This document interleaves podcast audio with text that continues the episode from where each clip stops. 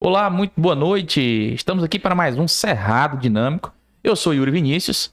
Aqui do meu lado, ele que é a estrela do, do Planalto, que agora tá felizinho, que tá saindo sua tão sonhada Rua São Salvador, Uhul! né? Obrigado, pequeno Rony. E aqui estamos hoje com ele, esse Ele. homem da voz possante. Essa voz Esse homem. Como? é uma voz potente que vai estar aqui com a gente, Yuri Vinícius, fazendo Ronda TO no microfone verdade. Isso aí. o homem do microfone, verdade. Já tem até quem me substitua, né? Pronto, já tem quem te substitui. Eu vou até fazer uma viagem agora, né? Nesse, nesse meio de ano aqui. Qualquer hora tá Qualquer lá. já pode assumir o microfone, verdade. Já pensou? Show de bola. Então, Aurivan Lacerda, seja muito bem-vindo ao Cerrado Dinâmico. Obrigado por você ter vindo. Obrigado, digo eu, Vinícius, Fábio, por ter sido convidado, né? Me sinto orgulhoso por estar aqui nessa cadeira, por onde muitas personalidades já passaram e sentaram, e hoje é o meu dia. Espero que a gente se saia muito bem nesse bate-papo aqui. Espero que seja muito interessante para todos que estão nos acompanhando. Não, mas com certeza vai sair bem. Um cara igual você, do, da sua envergadura, um cara que é, tem uma vasta experiência, né? E comunicação é seu forte. A gente está aqui brincando de fazer comunicação. Justamente. Queremos aprender um pouco com você hoje. Não, mas eu acho que não é bem assim não. Né? Nós temos vários vieses. Né? Vocês Vamos- estão num deles e que, na verdade, estão mandando muito bem. Né? Aliás, o, o Cerrado Dinâmico hoje é sucesso. Aqui na nossa cidade, no nosso estado. Enfim, não tem mais fronteira, né, Fábio? Justamente. Muito Era o que a gente estava falando aqui ainda agora, né? Pois é.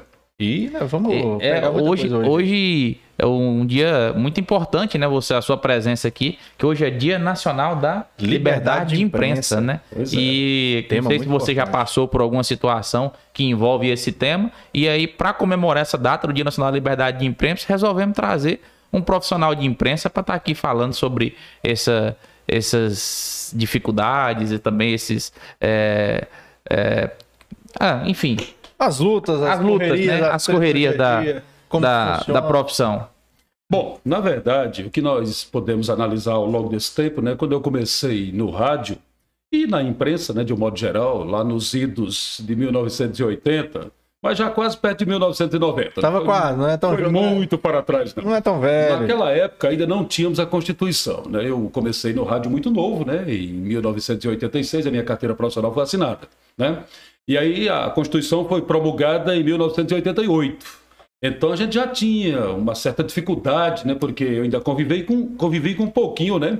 da, Da ditadura. da ditadura, né? Foi naquele processo de transição, já havia uma liberdade. Depois da Constituição, aí então essa liberdade ela se abriu totalmente e aí ficou muito mais fácil para a gente trabalhar nessa linha que eu trabalho, que é a chamada linha do jornalismo policial e popular.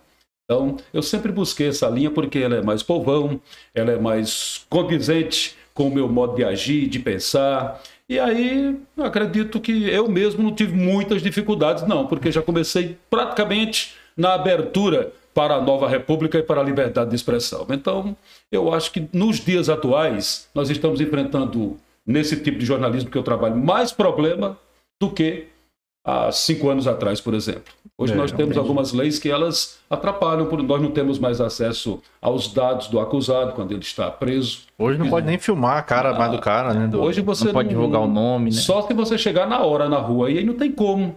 Por exemplo, o Porto Nacional tem vários acontecimentos, às vezes ao mesmo tempo. Então você não tem como cobrir todos eles. Depois que é feito aquele trabalho de apanhado da polícia na rua e que chega na delegacia, nós não temos mais aquela liberdade de ir lá na grade, entrevistar. Eu já fiz muito isso, entendeu? E rendeu muito, muitos memes, né? É. Rendia muito Aqui mesmo negócio. em Porto Nacional, eu tive uma entrevista que eu fiz, eu acho que foi com Perninha, aqui do setor São Vicente, né, que rodou por aí, por eu acho que ainda hoje roda. Ele dizendo, é, mas você tem um negócio de falar da gente também. Então. Esse é, é bem característico da região do Nordeste, né? Você é, É. do Nordeste, né? É. E aqui na nossa região nem tanto, né? Mas e, e você buscou de lá essa, essa inspiração desse essa que a gente já viu vários memes, né, de ali igual você falou, conversando ali na- no pé da grade mesmo com, Tem tantos, né? Tem acusado. o Nunca Nem Vi, o Aí tem- Morre Diabo. Aí tem o mais clássico de todos, que foi o primeiro viral da internet, que foi o é o bichão mesmo, hein? Não, não é seu bichão mesmo, não. O, acho que é Jefferson o nome dele. Foi o cão que botou pra nós beber. Você É. lembra dele? Exato. Se eu pudesse, eu matava mil.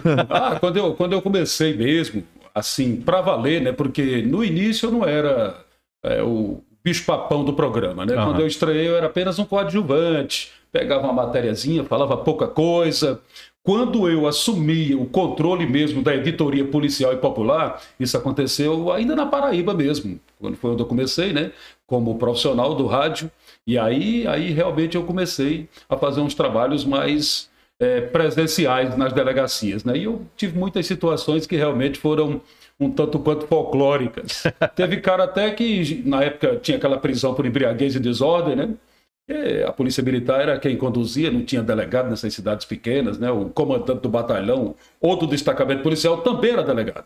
Então havia prisão por embriaguez e desordem. E teve um caso lá em Açu, no Rio Grande do Norte, teve um caso em que um cara foi preso só para dar entrevista no meu programa. Quando eu cheguei, É não, quando cheguei lá no dia, e aí tal, eu lembro até o nome dele, Izulamar. Eu digo, "Ó, hoje foi detido aqui o servente Izulamar, tal, tal. E aí, qual foi o que, é que você aprontou mesmo na grade, né? Ele, não, eu fui preso só para sair no programa do senhor, porque o cara fica famoso. Quem estiver acompanhando lá em Açu, por exemplo, Quis se acompanhar outro dia, vai, vai lembrar, porque realmente eu fiquei até admirado. Não, eu queria só ficar famoso, dar entrevista no seu programa. Esse aí me lembrou, Fábio, aquele da mulher, né, que tava incomodada com a vida lá de, do, do lar, né? E aí cometeu um crime lá, furtou alguma coisa pra poder ir lá pra cadeia, pra poder ler um livro, ouvir as músicas, descansar um pouco, né, descansar um pouco. Porque, pô, É lá- do jeito que a vida anda corrida, isso aí pra poder virar moda não custa, né? Custa não. Então, são muitas situações. Hoje nós temos uma dificuldade maior. E o que é pior? Existe, assim, uma espécie de, acho que até de perseguição, talvez, aos delegados, escrivães, esses que cuidam das matérias, que eles quase nem chegam mais perto dos jornalistas, porque eles, por nada, estão sendo levados às corregedorias. E eu acho que isso é fruto de advogado, né? Algum advogado que quer denunciar, enfim, hoje nós temos uma lei de abuso de autoridade que impede de passar as informações. Nós, afora isso, aqui no Tocantins, principalmente no governo de Carles, foi baixado um manual de procedimentos que brecou foi tudo. Então eu até criei uma frase que diz o seguinte, ó: de que adianta ter liberdade de expressão sem acesso à informação? Todo Ah, sentido. Olival, você pode falar o que você quiser, sim, mas eu vou pegar onde? não, porque tem a presunção da inocência. Não existe presunção de inocência. Eu já discuti com o delegado. Discuti assim, entre aspas, né? debati Debateu. com delegados, com juristas, aqui em Porto e também em Palmas, é, dizendo o seguinte: ó, no momento que o senhor autua um cidadão, que o senhor indiciou aquele cidadão naquele inquérito lá, como autor, ele está indiciado, não tem mais presunção de inocência. Ele Vai tá se definir acusado. agora o grau de culpabilidade, porque se ele fosse inocente, o senhor teria indiciado o delegado? Não, eu digo então. Se ele está indiciado, se está certo que ele cometeu o crime, por que, que a gente não pode divulgar? Porque um dos, dos motivos alegados é a presunção de inocência. Claro, se tem só suspeita, eu mesmo, nem eu quero divulgar. Mas se está tudo definido, já tem prisão preventiva, então todo mundo está prendendo inocente? Está indiciando inocente? Não é verdade? É verdade. E tem uma coisa assim que eu, é, que eu observo, que eu até já critiquei, é o, essa questão da. Eu não sei dizer agora ao certo, mas prisão temporária ou prisão preventiva, mas isso não é nem tanto, às vezes, desse instituto, mas também, às vezes, de alguns veículos de comunicação. É, a pessoa é, é acusada de alguma coisa, né? Às vezes tá, é culpada, às vezes não, às vezes é inocente. É.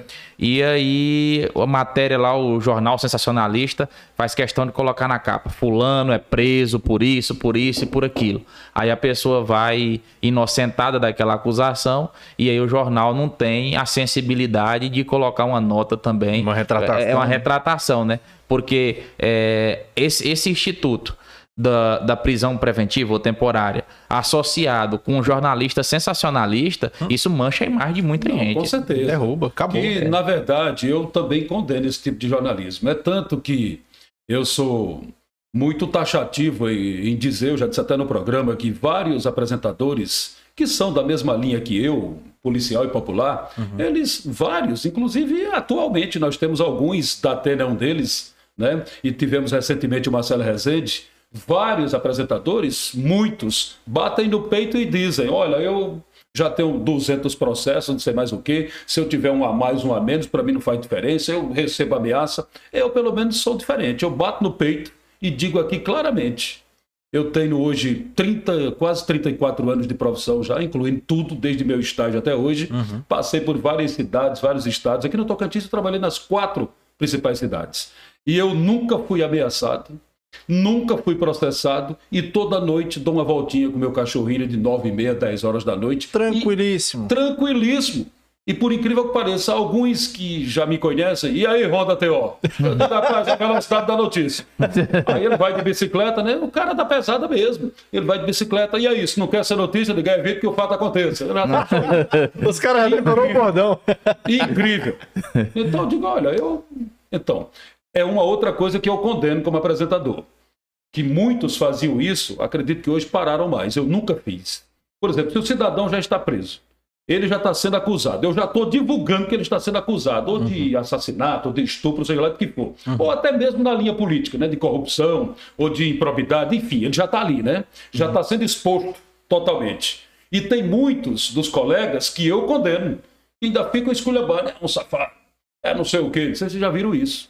Fica remoendo ainda mais para render mais assunto. Nunca fiz e jamais irei fazer, porque não sou eu que vou julgar. Eu sou apenas o cara que vai divulgar a informação. Quem vai julgar é outro profissional. Quem vai apurar é outro profissional. Então eu nunca tive problema, graças a Deus, não divulgo suspeito, não divulgo vítima de assalto, só se ela pedir, fazer um apelo para localizar o que foi roubado, alguma coisa. Mas toda a vida o meu comportamento foi esse e até hoje tem dado certo. Agora, o, o papo tá fluindo tão bem aqui que a gente até atropelou. o- Esquecemos de vender. Esquecemos de Na vender. verdade é uma conversa, então vamos É. vender. Vamos vender aqui, vamos falar dos nossos patrocinadores, né? Nosso patrocinador master no momento, que tá de cara nova, de Cara nome novo, novo, né, Fábio? Mudou o nome, deve ter ido lá no número em vida. É. Pois é. Já né? adiantei um outro mexer. Faz todo sentido. Pô, Fábio Dedão, tô falando de um, calma, mano. Calma, vamos, não, não Não, não atropele as coisas. GT né? Agro, Vinícius. Vamos falar de GT Agro, né? A anti- eh, nova marca que está aí no mercado, GT Agro, eh, do meu amigo Gilberto, que está aí que trabalha com ferramentas, ferramentas em geral. Você precisa da mais completa linha de ferramentas aí. E eu já adianto que a GT Agro é representante Stanley e Devalt, das principais marcas de ferramenta do Brasil. Ela é representante aqui em Porto Nacional. GT Agro que também tem peças para silos. O senhor produtor rural aí que tem seu silo, está precisando de peça, da manutenção, GT Agro também tem. E você vai lá comprar suas ferramentas e parcela até seis vezes sem juros no cartão. Onde é que fica a GT Agro, Fábio Dedão? Yuri Vinícius, a GT Agro fica ali na saída para Palmas, muito, praticamente em frente ao portal. E tem muita coisa boa lá, inclusive tem- lá é representante Stanley, né? Stanley, Mas mas, tem um Stanley copo, não. ferramenta, Mas não tem um copo, não. não. Mas não tem um copo. Mas vai lá na GT Agro, eu fui na GT Agro, fiquei impressionado, deu até aquela coceirinha na mão, Yuri. Vontade de comprar umas ferramentas que eu nunca tive. Tive lá quando eu entrei na GT Agro. Então, se você for lá, com certeza você vai ter vontade de comprar também. Vai lá, monta sua caixa de ferramentas que eu vou te dar um curso de, de marido. Aprenda a fazer Você vai fazendo. me ensinar, Yuri? Vou, vou ensinar. Alô, GT Agro, vou bater lá então, vamos fazer isso acontecer. aí, Vamos criar esse conteúdo. Aquele curso intensivo, aprenda a fazer fazendo. e também quem mais, Fábio Dedão? Aqui? Temos também, Yuri Vinícius, Net Prime, a melhor internet do Tocantins. Se você precisa de internet, fibra ótica de qualidade, que entrega a banda contratada, que isso é essencial, contrate a Net Prime. E temos aqui internet em Porto Nacional, né? E também em Isso. outras cidades do estado. Porto Nacional, você- Palmas, Paraíso, Marianópolis, Divinópolis. Altas cidades aí. É. E tem também a TV Net Prime, tem tudo na Net Prime. Tem Net Prime Internet, tem TV Net Prime, tem o telefone Net Prime, tem o chip da Net Prime com 4G também, você pode procurar lá. Se você é de Porto Nacional, lá no Shopping Vanda Cristina, e se você é de outras cidades, vai lá na rede social arroba Net Prime Online e confira as ofertas da Net Prime. Viva a melhor Rapaz, com, internet. com a variedade dessa, eu já levanto até a hashtag NetPrime maior que a Oi. Tá, com certeza maior que a Oi. Não fala isso não, senão a Tim vai querer comprar elas também. É, é isso. E também número e vida. Você que está precisando aí é, entender melhor a sua vida, você está com um pouco de dúvidas, né? Os seus caminhos aí, seus desígnios, as energias da sua vida podem ser recalibradas, né? Pode ser recalculadas aí. Procura um numerólogo e eu indico o meu amigo Jeffersandro Jacome, o nosso numerólogo, que já fez o mapa numerológico meu, do Fábio Dedão, da Andréia, ou do Cerrado Dinâmico, que ela Cerrado acabou Dinâmico. de fazer aqui. né? Quentíssimo. É, é, inclusive que deu lá coincidência, a gente sem saber, né? O nome Cerrado Dinâmico deu lá perfeitinho Deu para comunicação, né? Deu match, perfeitinho. Então, show de bola saber disso. Você pode saber também aí a melhor época para você tomar decisões na sua empresa, melhor época para você fazer ações de vendas. Tudo isso a numer- Promoções. é, promoções, tudo isso a numerologia vai te orientar. E você também que está assistindo a gente aí também pode ser patrocinador aqui do Cerrado Dinâmico. Como? Como? Como que eu faço isso? Tem um Pix aqui aparecendo na tela, né? cerradodinâmico.gmail.com. Você faz um Pix pra gente, dá aquela moralzinha pra gente, qualquer valor aí, tá ajudando a gente a manter esse canal maravilhoso. E estamos aí há um ano e uns quebrados aí, trazendo pessoas ótimas como Aurivan Lacerda. E também tem, se você tá assistindo esse vídeo depois da exibição ao vivo, tem também o Valeu aqui no YouTube, que você dá aquela moralzinha pra gente também. É, e tem um superchat também, manda aí uma mensagem aí com superchat aí, né? Dois reais, cinco reais, 10, 50, 100, manda pra nós. E lembrando também que tem o QR Code do GT Agro aqui em cima, ó. Aponta a câmera do seu celular aí pro QR Code e vai lá, confere no, no Instagram, acessa o site também, GT Agro, confere lá as ferramentas lá, já compra aí e depois vai lá só buscar. E faz o histórico quando buscar. Muito marca bem. a gente. Então, recados dados, vendidos, vamos, voltar, aqui pro pra, papo, pra nossa prosa. Porque tava muito bom, né? Tava muito bom. Ô, Aurivan, me tirou uma dúvida aqui, mas você falou que é do.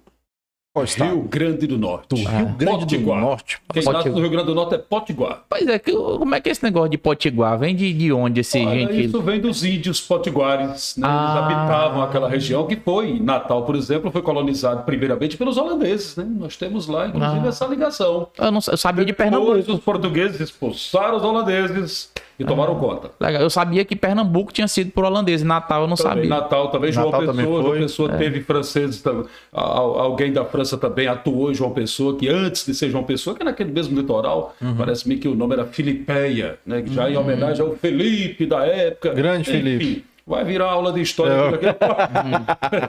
pois é, então, quem nasce no Rio Grande do Norte é Potiguar. Potiguar. Inclusive, Ou um deles então, veio Norte. Rio Grandense, né? Ah, também tem, tem Também- dois gentios. Tem os dois gentios. dois- É igual duas, é, Igual São dois Luís. E o povo do Rio de Janeiro também. pátrios. Como é? Rio, Rio de Janeiro tem dois gentios? Não, porque o Rio de Janeiro é fluminense, né? É? Só que tem o, o pessoal que fala carioca. Não, mas Fluminense é quem nasce na capital. Ah, é? Carioca é quem nasce no estado.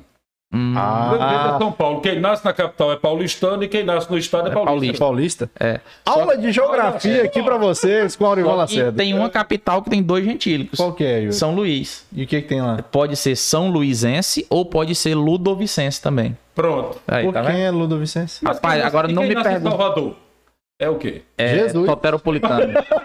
Soteropolitano. Conseguiu.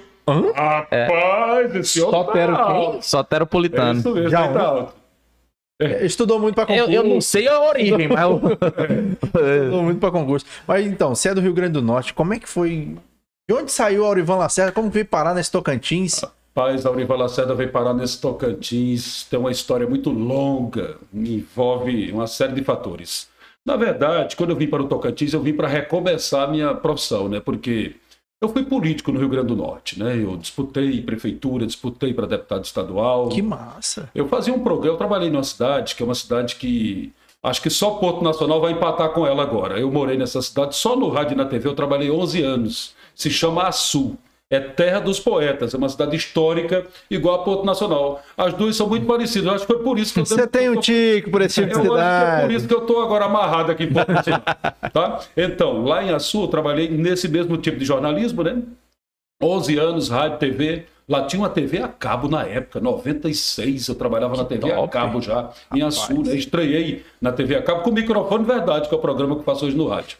Bom, aí em meio a esse trabalho, só resumindo, né, a minha popularidade aumentou e tal, e surgiu aquela turma que queria uma inovação política e terminou me incentivando a disputar a prefeitura. E na verdade eu disputei em 2000, fui candidato a prefeito, né, enfrentei o prefeito que estava na época, é, que era candidato à reeleição, e o primo dele, eles brigaram, né? O primo dele era deputado estadual e ex-prefeito. Então aí, eu entrei para tirar essa família do poder lá. né? Captou? Mesma história aqui também. Eu entrei para tirar essa família do poder. Na verdade, eu, eu- eu fazia aquele trabalho né, de reclamar das coisas erradas, praticamente o mesmo trabalho que eu faço aqui, e tentar mostrar alguma alternativa. Eu sei que no meio do continuismo lá de mais de 30 anos, alguém começou a falar Aurivan, candidato a prefeito. E foi, veio e terminei disputando. Mas aí eu não consegui, né? Não consegui lograr êxito porque era uma estrutura muito grande. A máquina Mesmo assim, ainda derrotei o prefeito, só faltou derrotar o primo que era deputado. Na época Ah. eu ainda fiz 6.429 votos. O meu, o meu oponente que venceu tirou quase 10 mil. A cidade é mais ou menos do tamanho Do de Porto tamanho de Nacional. Porto- Ah, mas é um número bom, muito Pois bom. é, Bem eu- votado. Aí, em 2002, já estava. Aí, com essa disputa política, basicamente eu perdi meu espaço no rádio e na TV. Aí daí, É isso. se a é Aurivan complicado. continuar no rádio e na TV, ele vai tirar nós da eleição. E daí começou.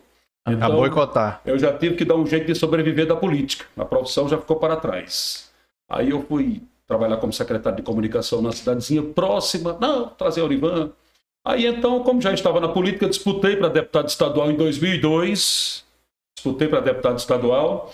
Só que quando eu fui candidato, né, quando eu comecei a dizer que era candidato, o prefeito da cidade que eu era secretário também me demitiu. Não, você vai atrapalhar meu deputado. Ah, E aí, amigo, tive que Rapaz. adotar. E pra então- onde ia, incomodava. Fiquei na suplência, né? Eu tive 8 mil votos para deputado estadual no Nossa, estado muito todo, bom. né? Ainda fui o mais votado da cidade de Açu, ainda manteve.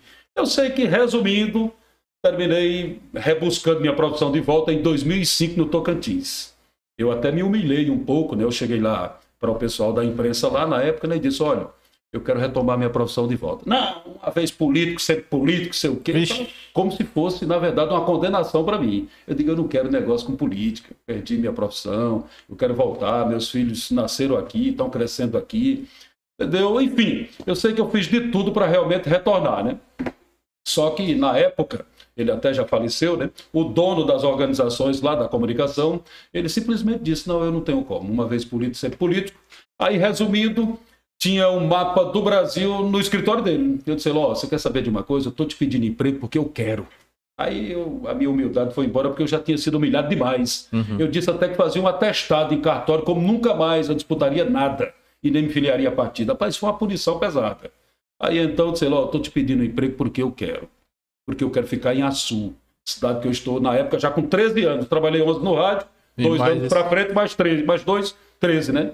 Ele disse, não, não, não. Então, eu nesse país, graças a Deus, eu escolho onde quero trabalhar. E eu vou te falar bem aqui. Olha, tá vendo o mapa do Brasil aí? Acima da cabeça dele. Eu vou trabalhar aqui nesse estado, que é um estado novo, Tocantins, que é um estado cheio de, De de oportunidade. oportunidades. E eu vou te dizer bem aqui, eu vou escolher a cidade onde eu vou trabalhar. Eu tô te pedindo emprego aqui, eu perdi minha humildade porque já Porque foi demais. ficar aqui, né? A minha humildade virou humilhação. Uhum. Eu digo, ó, eu vou trabalhar em Gurupi. Tá vendo aqui essa cidade? Essa cidade aqui, ó, perto de Brasília, perto de Goiânia, eu mostrando no mapa. E de lá, eu vou mandar um DVD para você, que eu vou trabalhar em rádio e TV também. Cheguei, mandei meu currículo, o grupo Boa Sorte, que ainda hoje existe, Rádio Tocantins FM Gurupi Sim. e TV Gurupi SBT. Meu currículo, quando é que você vem? Baixa Cheguei, aqui. comecei a trabalhar. A primeira reportagem que eu fiz, mandei para ele. Se a família, ele já faleceu. Se a família dele guardou, ainda tá por lá. Aí, ó. Eu pedi emprego a vocês, é eu tô dizendo. Eu tô trabalhando no SBT aqui no Tocantins. E daí, pronto, vim para cá, tô aqui desde 2005. Trabalhei três anos em Gurupi, oito meses em Araguaína. Minha família, meus filhos não se adaptaram. A, Retornei. a escolha de Gurupi foi aleatória, só olhando no mapa, Só você olhando. viu o nome lá e. E eu disse, ó, vou para Pegou assim. Gurupi. Aí então, depois Araguaína, voltei para Gurupi, depois Palmas e Porto Nacional. O detalhe é que nas outras cidades eu demorei palmas quase quatro anos e depois cheguei aqui em dez anos. E agora? Ah, faz? Ah, mas é porque chegou em Porto, aí, cidade histórica, É, que tem aí primo parece político. parece que o Açu tem uns primos políticos É. que brigam. Cap- capital da cultura, que lá é a terra dos poetas, né? Capital, Ó, capital da cultura. Tem tá todo casa. aquele arcabouço que Tá em fez casa. com que eu me sentisse em casa, né? Mas você é, na... histórica. você é lá de Açu mesmo, nascido lá? Não, não, eu sou Ah. natural de Luiz Gomes. É uma cidade pequena, 10 mil habitantes, uma cidade que fica em cima da serra. Olha é tanto que tem uma música aí que foi feita por um compositor paraibano que eu já usei bastante, tem até no YouTube, né? Aurival Lacerda subindo e descendo de serra, que eu morava nessa cidade. E eu gostava de cantar essa música. Então a cidade é uma cidade pequena, Luiz Gomes, em cima da serra, na fronteira. De um lado faz fronteira com o Ceará e do outro lado faz fronteira com a Paraíba. Então eu nasci basicamente No NEM. vivendo esta área fronteiriça, né? Dos três estados. Rapaz, RN, PB e CE. rapaz, o cara nasceu ali, é o centro. E, e nesse, nesse início lá, como é que era, assim? Hoje é, as coisas estão tudo muito modernas, equipamento de ponta e tal. Mas como é que era a realidade ali quando você começou na comunicação? Ah, meu amigo, aí você realmente vai querer outra aula de história mesmo. Na verdade, né, eu, eu já admirava, né, eu via muito né, no- nos matos, né, na época, na zona rural. A cidade de Luiz Gomes, na época, menor, muito menor do que hoje, era basicamente uma vila, né? Mas era uma cidade, só que ainda era muito pequena e tudo muito atrasado, muito rudimentar, né? Então a gente vivia só ouvindo rádio. Eu ouvia muita Rádio Globo do Rio, ouvia muita Nacional do Brasília, Brasil Central de Goiânia, ouvia também, né? Naqueles rádios Transglobe, né? Que pegavam várias faixas. E aí eu comecei a me interessar e tal. Aí comecei a imitar narradores, eu sou narrador de futebol também, né? Olha Aliás, eu aí, comecei cara. como narrador de futebol, né? É mesmo? Comecei a imitar narradores esportivos, Jorge Cury, Valdir Amaral, Muito eh, bom. José Carlos Araújo, e fiquei com essa vontade mesmo, né? E aí até que depois que terminei o primeiro ano na época, né, do segundo grau, né, que hoje é ensino médio, aí eu comecei. Ainda com 16 anos, comecei a buscar esse caminho. Deixa eu te interromper aqui rapidinho que você falou uma coisa interessante. Você é narrador de futebol, de rádio mesmo, Rádio e TV. rádio e TV. Rapaz, me diz uma coisa, o pessoal fala que narrador de futebol de rádio tá ali o, o lance ali, a bola saiu pra escanteio, o narrador tá ali. O cara corta pro lado, corta pro outro, não sei o que, e chutou e o goleiro espalmou e tal. A- o- ele Dá dá, uma uma exagerada. floreada na, na história. Existe isso mesmo, Maurivan? Na verdade, o povo exagera. um pouco. o narrador de futebol no rádio, ele tem que transmitir para o ouvinte a emoção. Então é interessante que quando a bola já está perto da grande área ou rondando a grande área, ele comece a transmitir algo mais emocionante.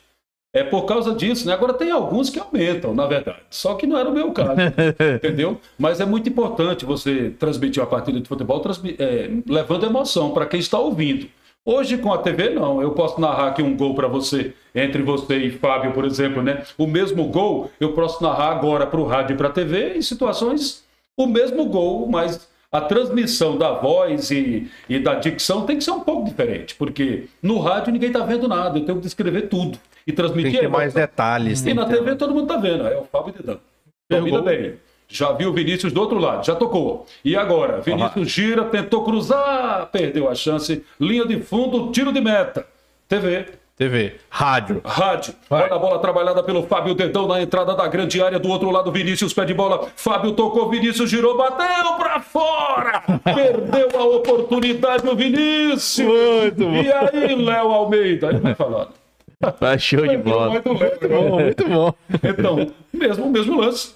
E duas dicções diferentes. Porque na TV o cidadão já está vendo a imagem, não precisa mais eu transmitir nada do que o, o próprio lance.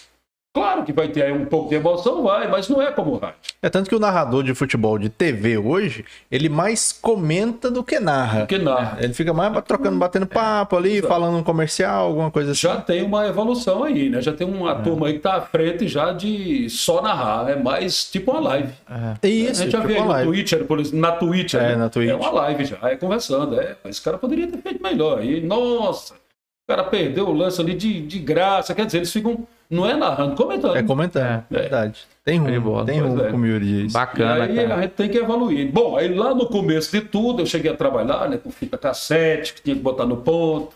Na época, o locutor era o locutor, o operador já estava do outro lado, em outra sala. Eu estava aqui no estúdio, o operador do outro lado. A gente eh, se falava só por gesto. Né? Ah, é? Tinha, tinha uma pessoa só Hoje- operar? É. É, era, tinha um operador, né? que Esse está desempregado faz tempo, né? Desde quando porque quando eu comecei era eu que operava. essa profissão foi por esquecimento, né? Que é o famoso operador de áudio, na época a gente chamava sonoplasta. Sonoplastia, fulano de tal. A gente tinha que dizer, né? Começando o programa, tal, tal. E hoje comigo aqui, controlando os botões aqui, o sonoplasta Fábio Dedão, por exemplo. Olha aí. É igual o Aí hoje não, hoje cobrador de ônibus. É. É, cobrador de ônibus também foi tudo colocado em Oficial de justiça, basicamente, já não vai ter concurso, eu acho que para ele no futuro, porque a intimação já vai. É, esses dias eu recebi E uma mais um informação ok. via WhatsApp. O cara o oficial mandou, nem sei se ele é Não, oficial. E até no BO, na delegacia, o próprio delegado pergunta: aceita que seja convocado pelo WhatsApp? Sim. Pronto. Ou seja, não precisa mais gastar. Apareceu dois- o negócio Pagar azul. um cara para ir, enfim, é por ali. E ainda tem um detalhe. Quando isso aí, quando o negócio do azulzinho lá, Se apareceu o azulzinho, já é dado como se você tivesse ciente. Exatamente. Eles pedem o ciente pra confirmar, mas se apareceu o azulzinho e você não respondeu, já. É por, isso que eu tirei, é por isso que eu tirei o azulzinho, ele fugindo da justiça. Mas tem o horário- Mas tem o horário da visualização. Aí tira também. é, tem isso também. É, aí. Então, muita evolução, né? Depois da fita cassete veio o cartucho, né? A gente trabalhou com cartucho, o cartucho já era mais evoluído. Porque quando terminava o spot, a propaganda, o spot, né? 30 segundos, ele próprio já concluía e ficava no começo de novo. Rapaz. É, trabalhando muito. É antigo, mas é moderno, é tecnológico esse negócio. Rapaz, pra época, digo, nossa, como agora ficou fácil. Depois veio o MD, aí veio CD. é, Hoje agora nem pendrive ninguém usa mais. Você, você chegou a, a pegar radionovela ainda? Não, Não, não, meu não. Deus. Não, pô, mas pô, vai não, saber. não, mas pra ouvir, eu ouvi Ah, pra ouvir, Rádio Nacional. Como ouvinte, sim. Ah, tá. Ah, é, como na ouvinte, sim, não. É porque eu já ouvi falar algumas vezes, minha mãe mesmo gostava muito de radionovela, disse que cada, cada um dos irmãos tinha um, tinha um Não, apelido que era do personagem da. Não, ouvia, novela. ouvia, sim. Ei, mas você sabe que hoje o, o Spotify tá revivendo esse negócio. Ah, né? é? Das radionovelas. Lançaram uma série experimental aqui no Brasil chamada Paciente 63. Muito boa, de ficção, só em áudio. Muito interessante. E aí agora estão investindo em vários produtos, várias, várias séries. Tem até do Batman, pô, Ah, que em legal. áudio. E No radionovela, não sei se era só na radionovela, mas em outras coisas também. Na rádio tinha o. Quando era mais um pouco arcaico, tinha mesmo aquele bumbo lá que a pessoa ia, batia pra personalização, né? Você não. E nas novelas tinha. Pra fazer a trovoada, pegava Como era o. que fazia lá o, o, o tilintado das taças, tudo, né? Tal. Fazer um- tudo isso. Tinha que fazer tudo direitinho. Tem, Mas é um negócio chique demais, cara. Eu gostei Pois disso. é, então eu sou dessa, dessa fase aí, né? Eu comecei realmente nessa época, né? E daí evoluindo, estudando, né? Eu me formei muito novo em comunicação, na época era comunicação e expressão, a faculdade nem existe mais, eu tenho até que fazer. é porque, na verdade, ela fechou, né? Era uma universidade que tinha vários campi, tanto no Pernambuco quanto na Paraíba e no Rio Grande do Norte. E com o tempo, elas, cada uma eh, assumiu a sua posição em seu estado e essa Universidade Regional do Nordeste, a antiga, né? Ela fechou, na verdade. Mas vale o diploma ainda, não vale? Vale. Bom, vale, mas eu não tenho ele em mãos, né? É verdade. Aí depois eu fiz letras, né? Me formei também em letras, né? Com habilitação em língua portuguesa, para poder ir cada vez mais ampliando, né? E Um pouco do, do conhecimento, né? E facilitando a questão textual, né? Porque eu trabalho com texto também. É né? verdade. Porque você tem o site, É, tem, tem o o programa portal rádio. MV, né? Que é um site que a gente alimenta aqui, que tem as matérias mais interessantes e principalmente as matérias que a gente leva para o programa, geralmente elas já estão no site, né, no portal, com algumas imagens. Ali é o nosso lado jornalístico textual, né? Uhum. E no rádio é como se fosse o lado oral, né, das Oral. informações. Você chegou também, quando você chegou em Porto, você já foi direto para para pro rádio ou pra Não. TV, ou já criou portal? A bem da verdade, quando eu cheguei em Porto, eu já estava fora do rádio há uns cinco anos. Estava fazendo só TV e site. Ah, Porque eu trabalhava na TV Capital, SBT, em Palmas, né? Uhum. E eu vim para Porto, eu nem queria vir, sabia? Eu nem queria vir. É, é, foi um momento ali que eu Destino. terminei vindo. Foi em 2012, né? Quando eu cheguei em Porto Nacional. A TV Porto estava em andamento, estava em Ah, implantação. o verdade. Expedito Nogueira estava cuidando. Expedito. Houve um problema, não sei o que é que foi, né? Eu sei que o Expedito foi transferido para um outro lugar. Eu estava em Palmas, né, na TV Capital, e pediram para eu vir para Porto. Eu disse, não, moço, me deixa aqui mesmo, tal. Não, vai lá. Eu sei que para poder eu vir para cá, além da proposta salarial do que eu faturava em Palmas, eu também ia ter uma participação nos lucros Ah. do faturamento da TV. Aí eu digo, não, sendo assim, Aí é com essa interessante. possibilidade da gente ampliar um pouco, eu vou. Aí vim, mas não avançou, né? A cidade realmente ela eu encontrei muito saturada do ponto de vista de publicidade. Não é fácil você conseguir publicidade em ponto nacional. Vocês sabem disso, Oh. né? O próprio Fábio está na comunicação já há algum tempo, né? Quando Ah, eu é cheguei, bucha. ah, já não tinha mais a, a rádio Ayanguera, já tinha Araguaia, Araguaia tinha virado já tinha CBN. transformado em CBN, já não estava mais em Porto. A Imperial já tinha ido embora, que é o mesmo prédio onde estava a TV Porto, né? A gente tentou trazê-la de volta, mas Não já está com o estúdio em Palmas até hoje, que é a Conexão 98, né? A E conexão aí, é a antiga Rádio Imperial. É, não antiga sabia, não. Imperial, pois é. Bastidores. É, concessão de Porto Nacional. Agora pode funcionar lá em Palmas, mas tem que funcionar a parte da programação aqui. Eu Ah. não sei se isso acontece, né? Que também Eu acho que Eu não- acontece. É, eu, eu ouço a tem que funcionar a parte da- todas as duas. A Araguaia também é de Porto Nacional. Ela tem que ter uma parte da programação aqui. É o que está na lei, ela pode funcionar. Como qualquer um que abriu uma rádio em Brejinho do Nazaré, por exemplo, né? Uhum. Ele pode ter um estúdio em Porto Nacional, mas tem que funcionar.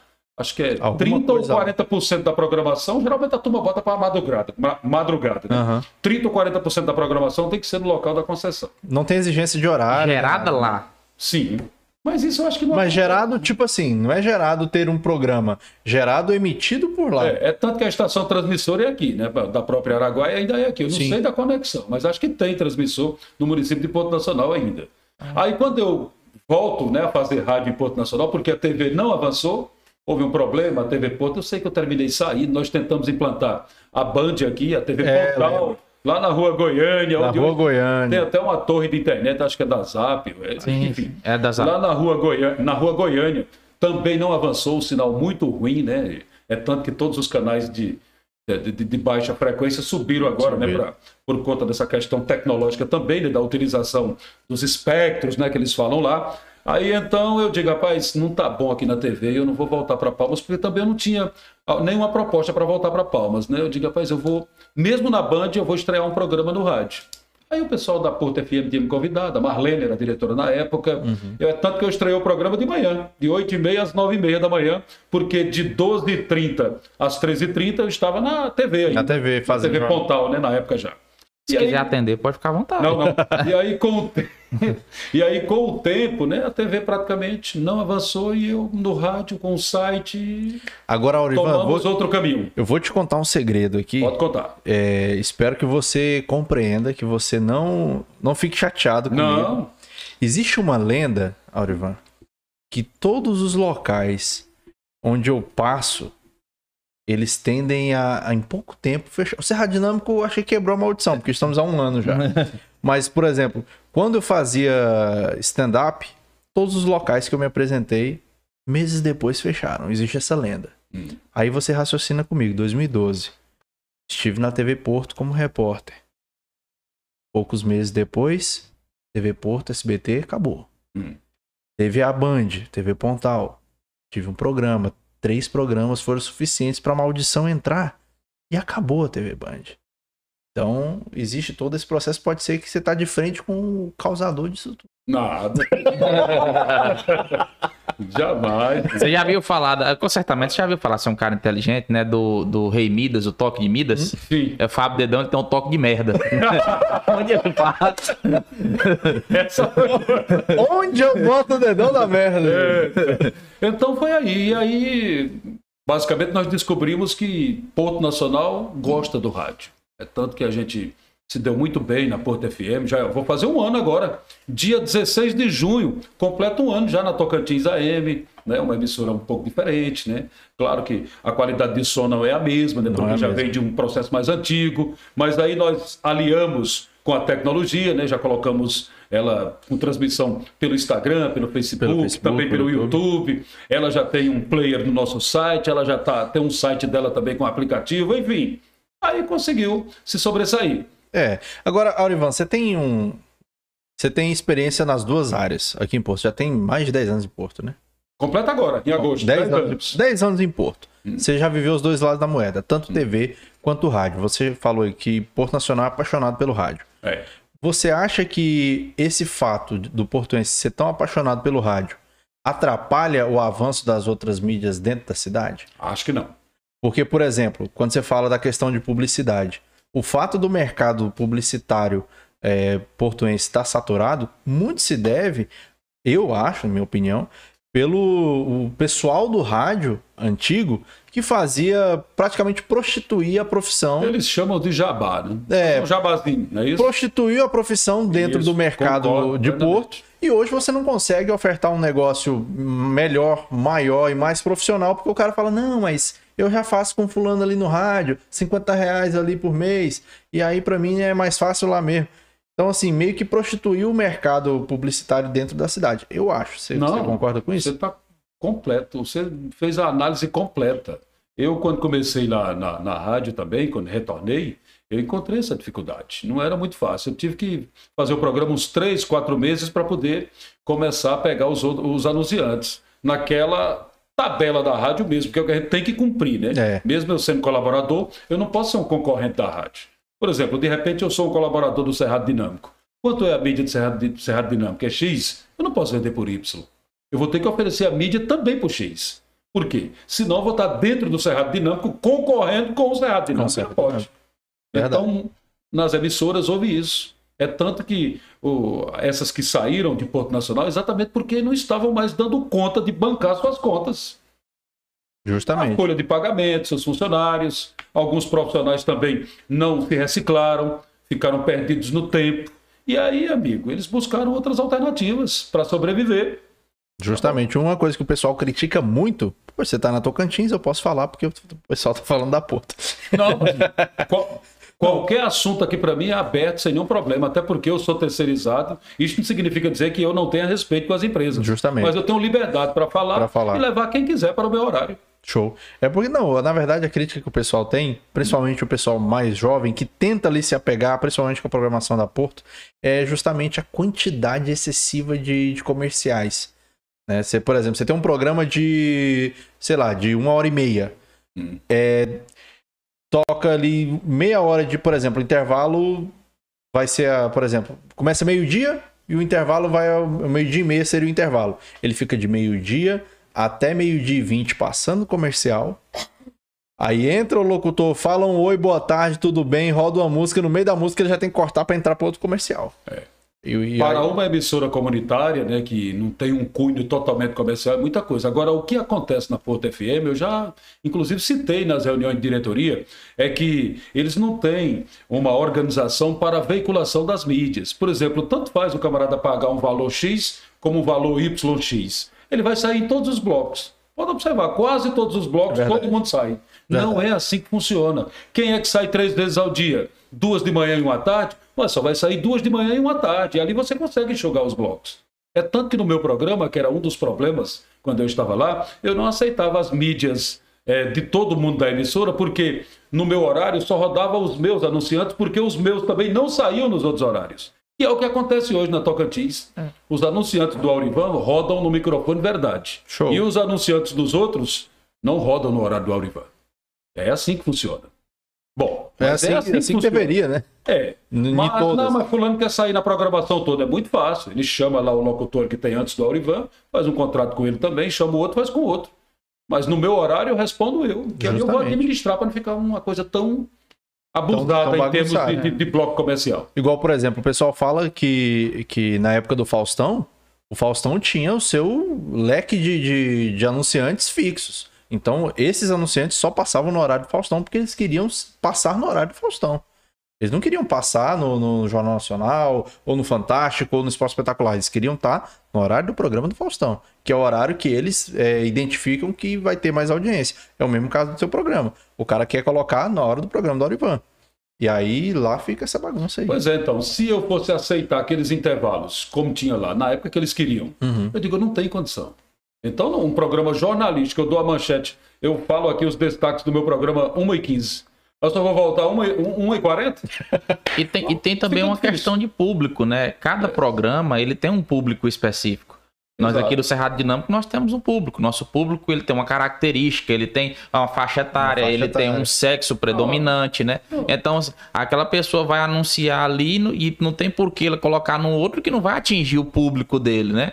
Por exemplo, eu vou colocar lá um, um anúncio de, de calcinha num programa que tem um público predominantemente masculino, né? É, Exato. Aí já pensou, o Aurivan tá lá, hum, é uma hora da tarde. Atenção você da, da loja Sexy Life. Você pode comprar aqui calcinhas na promoção somente.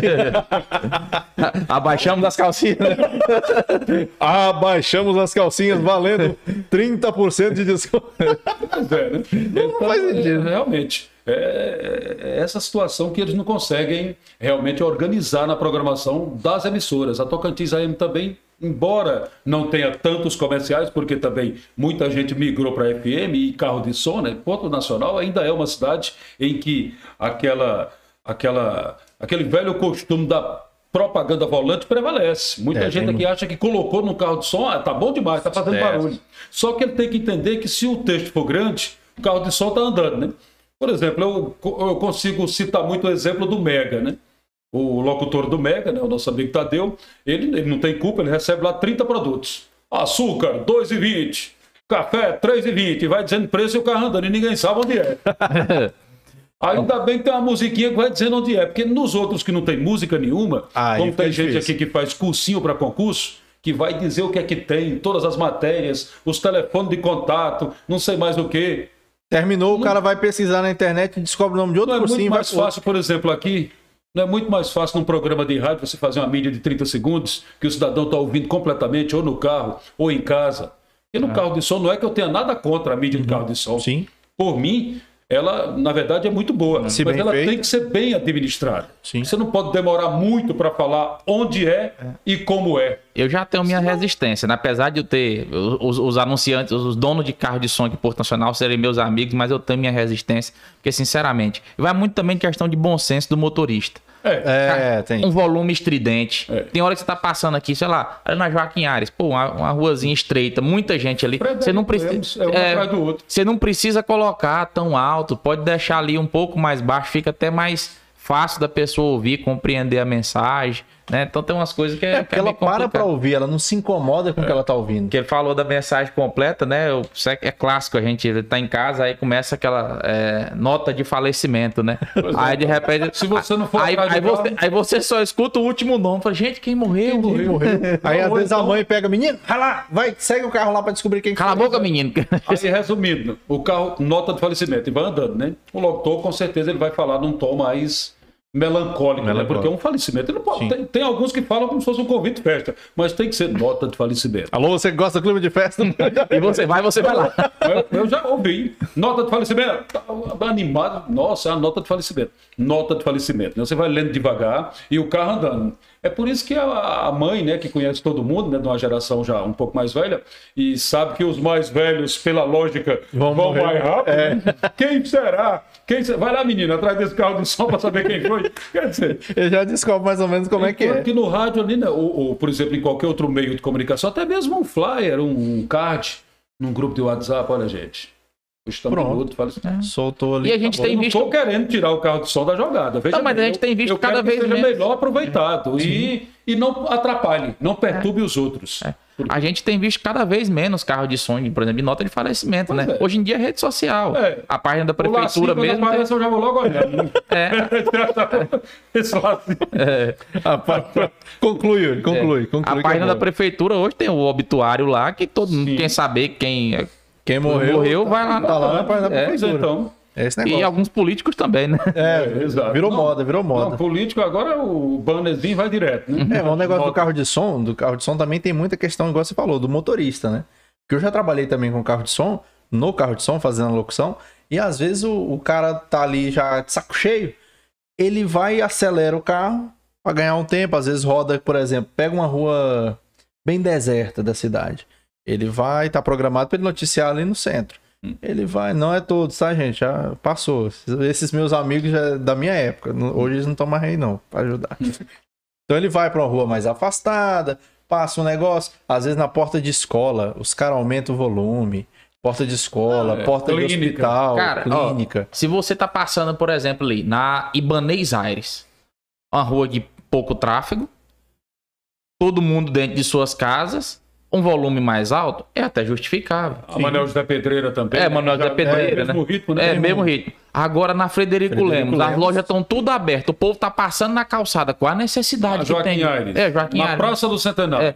Eu conheço um comerciante aqui de Porto Nacional, ali da, da Joaquim Aires, que ele faz questão de ouvir o anúncio do, do carro de som, mas não é pra ele comprar. É pra ele não comprar. Ele, fa- ele faz birra. Falou: se anunciou no carro de som, passou aqui, me incomodou, eu não compro. Não compra. Eu não consumo nada dessa empresa. Não, e o pior é que a birra. pessoa acaba se, se sentindo no, no direito de não querer ouvir a propaganda. Porque ela, ela não tá. Ela não, tá. Ela tá incomodada com o barulho. Então ela não vai ouvir a propaganda. Ela vai falar, não, que barulheira, não vou prestar atenção nesse negócio. E aí acaba que atrapalha o viés da propaganda, que é fazer a pessoa ouvir a sua marca, ouvir o seu recado e você comprar. Frederico Não, Lemos é um mensagem, mensagem para as mães agora recentemente. O carro começa a ler uma mensagem, se ela for longa demais, ninguém sabe nem qual é a mãe, nem qual foi o filho. Nem foi o cara que. Quem, quem foi o cara que fez. assim, quem começou a ouvir, geralmente não vai terminar de ouvir, porque o carro tá andando, né? Aí não vai dar para ouvir. É verdade. Inclusive tinha um, É tinha um, é um vereador tipo de mídia, isso, quem né? estiver nos assistindo agora, pode dar uma avaliada. É. né? Eu não estou querendo tirar, né? mas é importante você administrar melhor. Né? Porque tem que organizar esse negócio. Agora me diz uma coisa. Onde é que surge microfone verdade? onde é que você Microfone tira esse Verdade. nome? Microfone Verdade, De onde vem esse nome? dia a dia. Esse nome veio o seguinte: na época lá que eu estava em Açu, né, eu fazia. Na verdade, eu criei já alguns outros programas, né? Eu fiz parte de uma equipe que criou um programa ainda de um nome mais sugestivo. Ainda hoje existe o programa, foi lá onde eu comecei, né? Foi minha escola em Cajazeiras, na Paraíba. Eu fui um dos primeiros apresentadores do programa Boca Quente. Boca Quente. Quando eu saí dessa emissora, eu fui para concorrente lá, eu fiz o programa Olho Vivo. Aí daí Rapaz, começou, né? Esse- Essa fixação pelas partes do corpo, Oliver, como é que é? Exata- Exatamente, mas só nessa área, né? É, nessa, nessa, nessa, pe- nessa pegada aí, se ele fosse criar o nome de um programa pra mim, ia ser Cabeça Pelada. Na pegada do olho. Mas olho vivo é aquele que tá ligado na cidade, né? Não, É mas isso? antes cabeça pelada do que testa quente, né? É, muito melhor. Bom, aí então evoluiu, né? Orelha quente.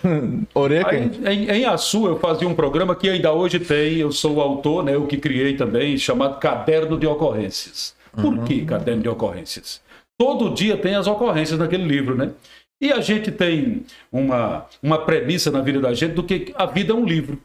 E eu imaginei o seguinte: ó, se a vida é um livro, eu imagino que cada dia seja uma página. Então, no caderno, eu dizia: vamos à página de hoje. É, e todo Aí dia tem um BO, então. É, aí na época, né, como eu trabalhava na- no rádio, fazendo o caderno de ocorrências e a TV surgiu depois, eu tive que estrear na TV. Só que eu não podia levar essa marca que eu criei para a rádio, em Açu, porque a TV era de um outro grupo. Ah. Aí eu tinha que criar um outro programa para a TV.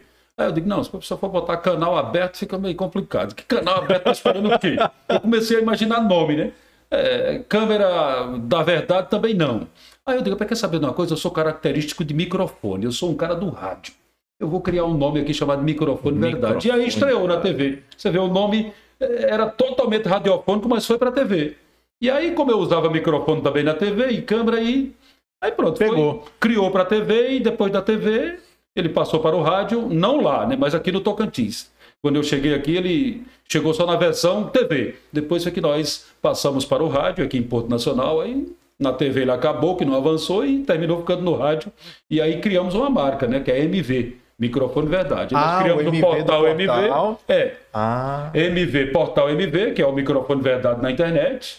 Aí vem os canais, né? Portal MV é, no Instagram, Portal MV1 no Twitter, No Twitter. Portal MV Notícias no Facebook e Portal MV no YouTube. Porque aí. o MV é de microfone verdade, que é tipo Microfone uma marca verdade. que nós criamos. Não, e o engraçado dessa marca, e é tão interessante esse negócio, porque a, a população em geral, no, no país em geral, fala assim: ah, se deu na internet é verdade. Aqui em Porto já é diferente. Hum. Se deu no microfone verdade, é porque faz sentido. As pessoas Pode ficam que esperando. seja totalmente a verdade. É, mas o né? pessoal fica esperando. Ah, não, deu no programa do Aurivan. Ah, então. Minha mãe é uma que tá, deve estar assistindo aí Deve também. estar, então, aquele abraço. Dona Lourdes tá lá em Aparecida de está Goiânia. Aparecida de Goiânia. Aparecida de Goiânia. Nossa, deve estar num clima melhor do que nós aqui.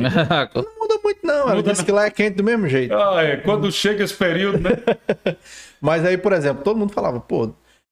Ah, tá rolando um zum, zum, zum nos grupos de WhatsApp. Vamos ver se vai dar no programa do Aurivan. E quando começou o boom do WhatsApp, o pessoal começava a pegar, gravava trechos do seu programa. Pra rodar no WhatsApp. Pra rodar nos grupos de aquilo eu WhatsApp. Gostava, gostava Era um negócio sensacional. Acho que deu uma parada. Que bom, eu concorrendo com o WhatsApp.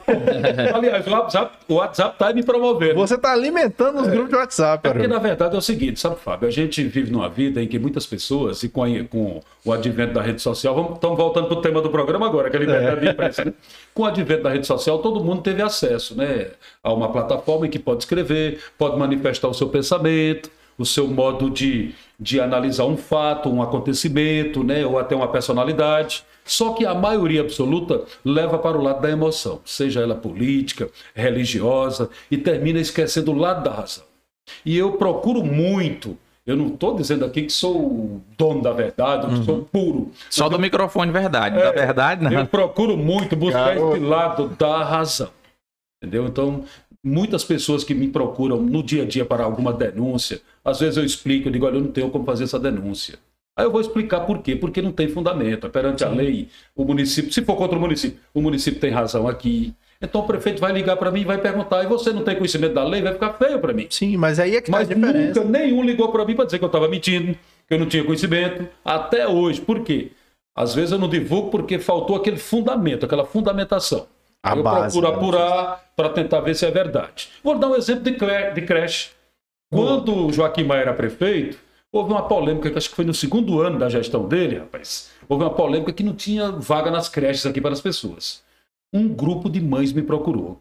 Lá na Porta FM. É porque meu filho tem um ano e meu filho não sei Precisa o ir quê. Tem, não tem vagas. Aí começa logo a achar que eu tenho que falar aquilo do prefeito. Eu digo, olha, e se eu não falar, algumas dizem é porque ele recebe dinheiro do prefeito. Ah, é. Aí começa, eu digo, é não. sei como é. Entenda só. Eu vou lhe explicar por que é que eu não vou falar. Olha, perante a legislação que nós temos atualmente, da educação básica, o município tem a obrigação a colocar em creche crianças de 3 anos e meio acima. Ou seja, seu filho tem um ano, ele tem que estar em casa mamando, cuidando da, da saúde dele. Eu estou lhe dizendo isso aqui como seu amigo. E eu não vou colocar uma coisa no ar, eu sabendo que está errado, só porque, um exemplo, o prefeito não é meu amigo. Pra causar né? um alvoroço. Aí eu expliquei, o grupo saiu da rádio nesse dia, Aurivan, muito obrigado. Quer dizer, aí- mas tem Resolveu. alguns colegas meus, que são aqueles que levam para o lado da política, que Sensacionalista. na rede social, não, que a Aurivan é do lado de fulano, que a Aurivan... Não, eu sou do lado do que está dentro da realidade. Se tiver fundamento, pode ser quem for. Como recentemente houve indiciamento dos vereadores, nenhum veículo de comunicação de Porto Nacional divulgou os nomes. E eu divulguei todos, empresários e vereadores, e dizendo em que foram indiciados, porque eu tive acesso ao processo. Certo? Nesse eu tive acesso ao processo. Mas foi o único veículo de comunicação que nomeou vereadores, funcionários e empresários, todos em que foram indiciados agora naquele, naquele, Naquele naquela situação escândalo. da Câmara Municipal. Sim, sim. Que saiu o primeiro inquérito tem mais dois. Então, como eu tinha conhecimento e tive acesso ao processo, eu divulguei a matéria. E aí, até alguns. Ah, rapaz, você teve que divulgar os nomes e tal. Eu digo, olha, eu tinha conhecimento, eles foram indiciados, não tem presunção de inocência. Aquilo que eu falei há pouco tempo. Eu tendo segurança, não interessa saber quem é. Eu vou divulgar. É por isso que eu digo. Liberdade de imprensa. notícia- Se não quer ser notícia, evite que o fato aconteça. E aí teve, né, alguém, eu sou amigo de todos, de todos os vereadores, eu sou amigo, eu sou amigo dos ex-prefeitos, de alguns deputados estaduais, entendeu? Eu sou, eu me dou bem com essas pessoas. Mas eu sempre digo, olha, do mesmo jeito que eu sou seu amigo, caro vereador, caro fulano de tal ex-vereador, eu não quero citar nome aqui porque está lá no meu site, né? mas se me aperrear eu cito até aqui, porque eu estou falando a verdade, né? Então, olha, do mesmo jeito que eu sou seu amigo, meu caro ex-vereador, meu caro vereador que está agora assistindo o Cerrado Dinâmico, Chega tá coçando. do mesmo jeito que eu sou seu amigo, eu sou amigo do promotor que lhe denunciou, quando já tem a denúncia, né? Eu sou amigo do delegado que lhe indiciou, o escrivão que lhe ouviu. E se eu não divulgar seu nome, eles vão te perguntar o que a mim? Você está recebendo quanto do vereador para não divulgar o nome dele? Aí eu vou dizer o quê? Ao promotor, a juiz, que são meus conhecidos também, e a escrivão e a todo mundo Ao seu leitor, ao seu. ao meu leitor na rua, ele me pergunta. Ora, quando eu divulguei que o Portal MV fez a primeira reportagem, são os nomes que eu não tive acesso naquele momento. Na segunda matéria, é que tem os nomes. Pode lá no arquivo do portalmv.com que você vai encontrar. Na primeira não tem os nomes e já questionaram. É, mas não divulga os nomes? Quando eu soltei a segunda, quem questionou não falou mais nada. Deu vontade de ir no PV dele e dizer, por que que você não veio agora que eu divulguei os nomes? Olha só, porque o certo é assim. Então, desde que eu tenha acesso com segurança à informação, pode ter certeza que não tem perdão, não. Muito bom. Mas é engraçado você comentando essa questão de hoje todo mundo tem acesso. Pois é, todo mas mundo leva tem- pra emoção. Todo mundo pode falar o, o que quiser, pode publicar o que quiser. E quando é com você, você vai apurar. Mas é aquela diferença, né? A gente tem aí uma grande massa de, de, de pessoas que não tem o menor conhecimento de como se faz isso. E tem um profissional que ele sabe que ele não pode sair falando que ele, qualquer coisa que der na telha. Ele vai pesquisar, ele vai, vai à fonte, Buscar vai buscar o embasamento para depois ele falar. Olha, agora mesmo, na greve dos professores, que eu me dou bem com todos, né? Conheço todos, basicamente, ou eles me conhecem, né? Agora mesmo, eles querem o aumento, hum, com certeza. Eu acho que o professor ainda é mal remunerado, mesmo Com com, os esse 33%. Sim. Mas não tem como dar um aumento desse de uma vez. De uma vez, infelizmente, houve uma irresponsabilidade da parte do próprio presidente da República, que eu disse isso até no meu programa. Mas eu estou dizendo com conhecimento de causa, com segurança. Porque não tem como o município, por exemplo, pegar hoje o salário de um doutor na educação básica, que eu não sei nem o que é que ele faz tanto lá na educação básica, que é creche, ensino fundamental, né, menor, Porque o ensino fundamental maior do, do sexto ao nono ano já está quase fugindo do município. É, Mas, enfim, estadual, né? ele tem um plano de car- carreiras e remunerações, tem a titulação dele, que acho que deve rever esse plano, porque eu não vejo, nesse momento, nenhuma justificativa para a ocupação de doutores e mestres no ensino fundamental. Quem está dizendo isso é um cara formado em letras, que eu digo aqui claramente. Eu, formado em letras, com habilitação em língua portuguesa, se eu for para uma sala de aula que seja do nono ano abaixo, eu acho que eu vou me perder. Porque eu não fui preparado para ensinar gramática. Fui preparado para ensinar linguística, origem da língua, não é? para a gente Coisas buscar um conhecimento ampliado da nossa língua e das outras línguas. Só para você ter uma ideia. O pedagogo é que está mais preparado, mas não precisa ter mestrado nem doutorado para a educação básica. Agora, ter um PCCR, sim, tem que ser respeitado. Mas se você pegar 33% e jogar de aumento num salário que já está acima de 5 mil, vai dar um estouro muito grande quando você jogar na folha de pagamento. Era isso que eu tentava colocar. Não é que eu seja contra o professor. A gente, Eu tenho que ver com responsabilidade, né, Vinícius? É. A questão do município. Não é que eu seja amigo de Ronivon, ou seja lá quem for o prefeito. É o que é real. a gente ouviu as duas partes aqui. E eu Também até, foi isso? é, eu até evitei é, pronunciar, comentar sobre esse assunto, mas uma coisa assim que eu, eu imagino, não estou aqui é, defendendo, não, eu imagino que tenha sido o pensamento do prefeito. Se a prefeitura não tem condições no momento de arcar para todos, ele- é, que eu acredito que ele pensou em quê? Vou tentar melhorar o salário do que ganha menos. E foi isso que foi feito. É.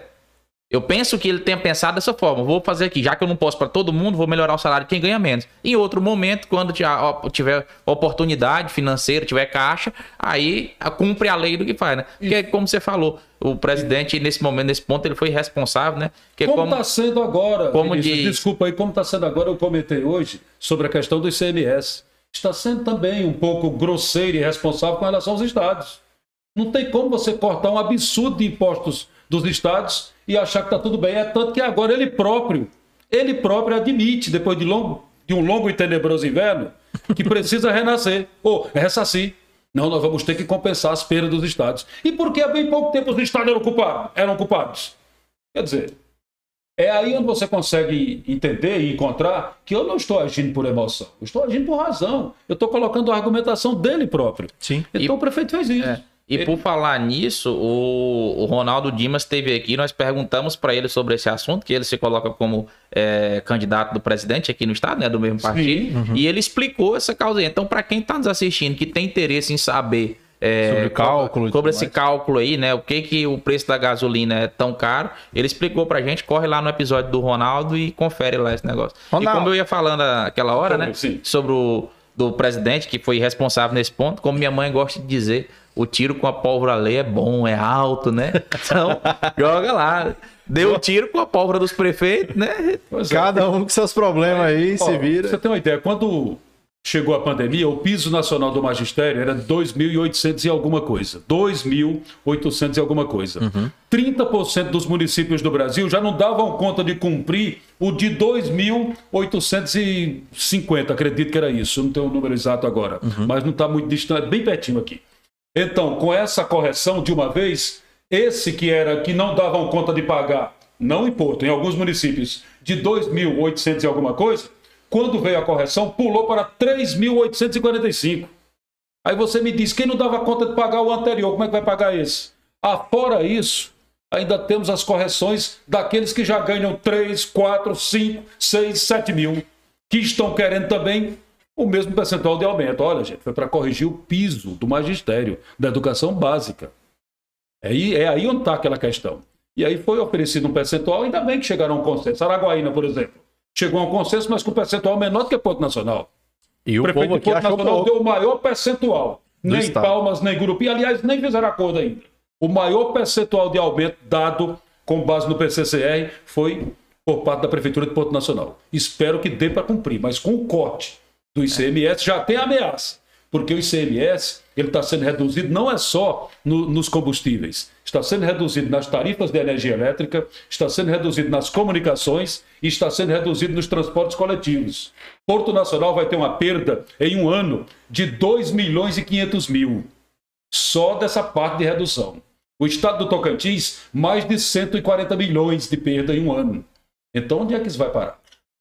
É, mas Mas eu, você inclui todos, vai dar um rombo muito grande de perda. Aurivan, mas agora, assim, do, do meu ponto de vista, eu sou favorável a essa redução, porque a gente tem uma, uma carga tributária tão alta. Eu também a- sou. Aí eu, eu penso o seguinte: vai cortar? Corta. Mas para quê? quê? Corta o tamanho do Estado também. Tem tanta agência reguladora, tem tanto Sim, ministério, ótimo. tanta secretaria, tanto é, funcionário fantasma. E funcionário fantasma já é errado por errado, né? Mas eu falo assim: tem tanta coisa, tanta estrutura do Estado que não precisa, empresa de comunicação estatal, sabe? É, realmente. que, que, que não precisa existir. Então, é, é, reduz o tamanho do Estado, que reduz também a receita necessária para se manter esse tamanho. É, mas, já houve uma mas aí no caso, redução. mas aí no caso você não acha que é uma você mesmo falando, você não vê que o buraco é mais embaixo do que uma medida imediatista? Vamos usar essa Não, palavra. essa, essa medida é eleitoreira. Inclusive, Eleitoreira. é- é- é- essa é. Outro detalhe. Uma outra situação que eu gosto de colocar. Os entes federativos do Brasil existem há quase 200 anos.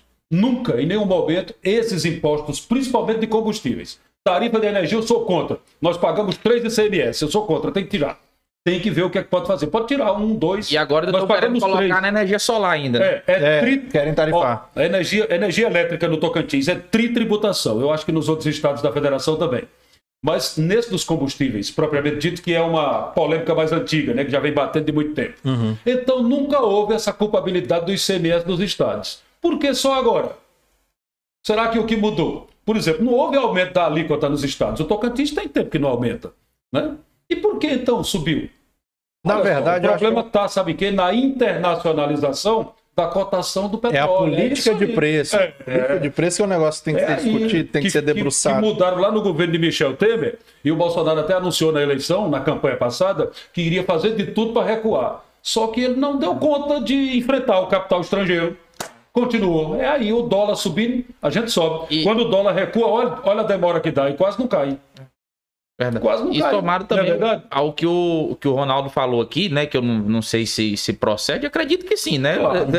É, que ele falou que é a receita especulativa, né? Por Verdade. exemplo, se você tem um, o valor do combustível em 3 reais e a sua expectativa de, de receita ali, né, de imposto, que é é de um real. Aí se o combustível passa para 6, é, o, o, o, o gestor ele pega e passa aquela receita, aquela expectativa de um para dois reais. Ele não tem que subir aquilo ali para fazer caixa, Sim, fazer a receita especulativa. Ele mantém a meta dele de arrecadação de receita em um real e aí esse, esse um real que subiria lá, ele não sobe. Ele só sobe só pelo preço de mercado e não pelo preço de imposto.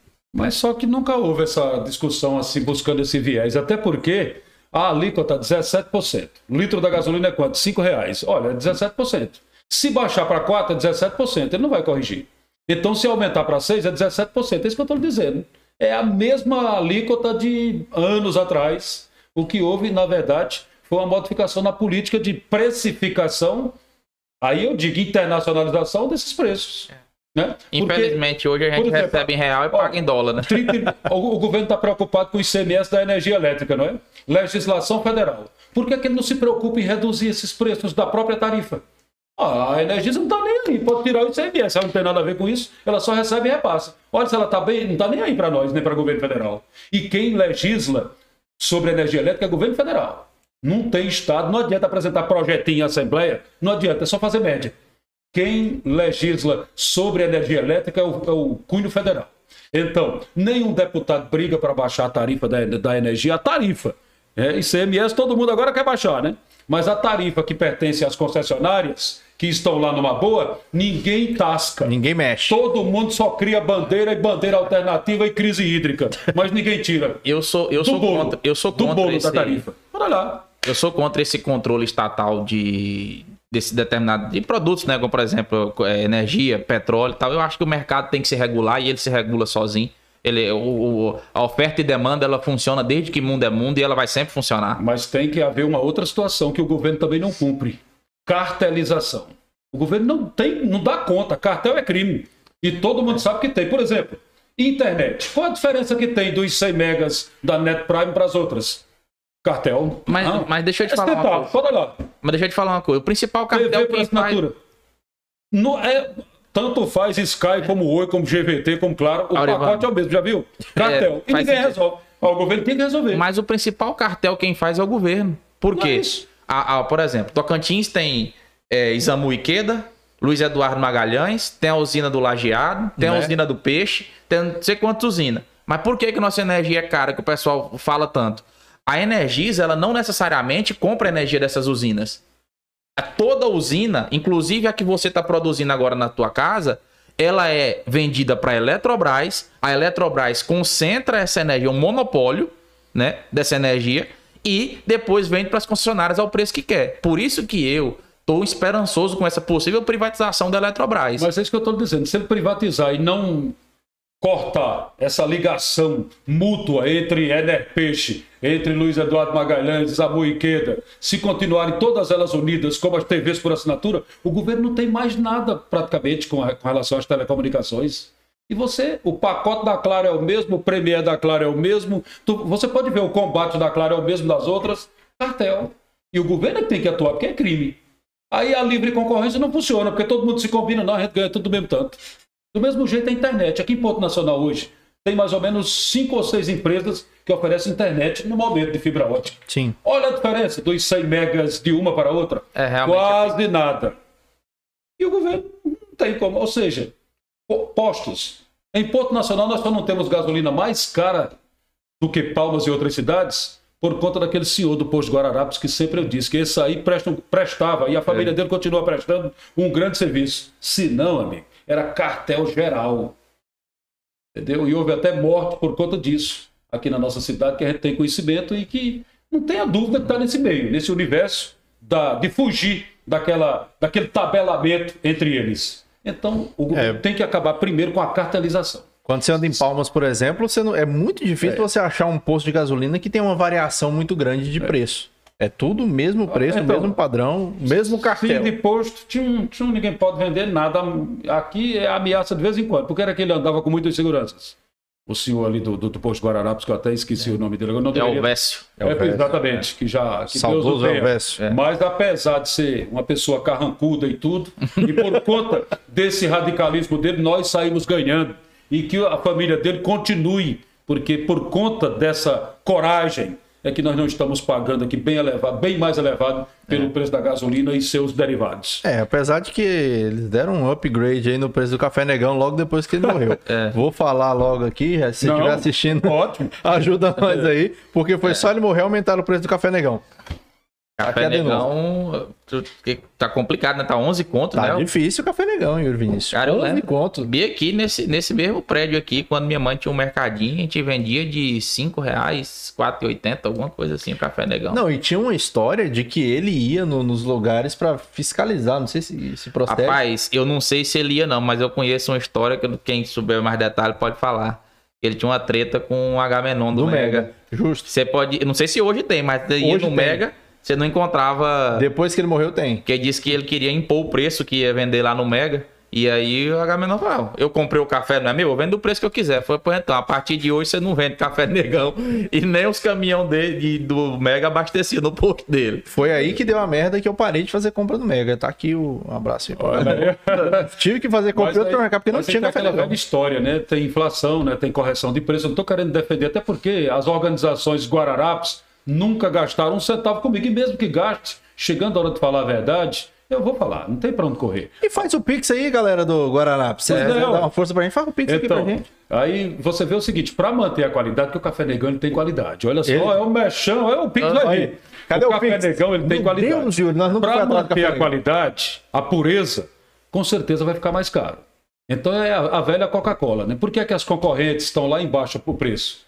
Mas é porque a Coca é mais cara, porque ela tenta manter. Ó, Coca, se puder fazer um pix, esse que vem é, grande. esse vem, esse vem. Esse vem grande. Então, ela, ela mantém o preço dela, mas ela é mais cara. Mas é por conta da qualidade que tem que manter. É aquela velha história de quem vende o sanduíche hoje aqui no setor Nova Capital, por exemplo. Sanduíche é bom?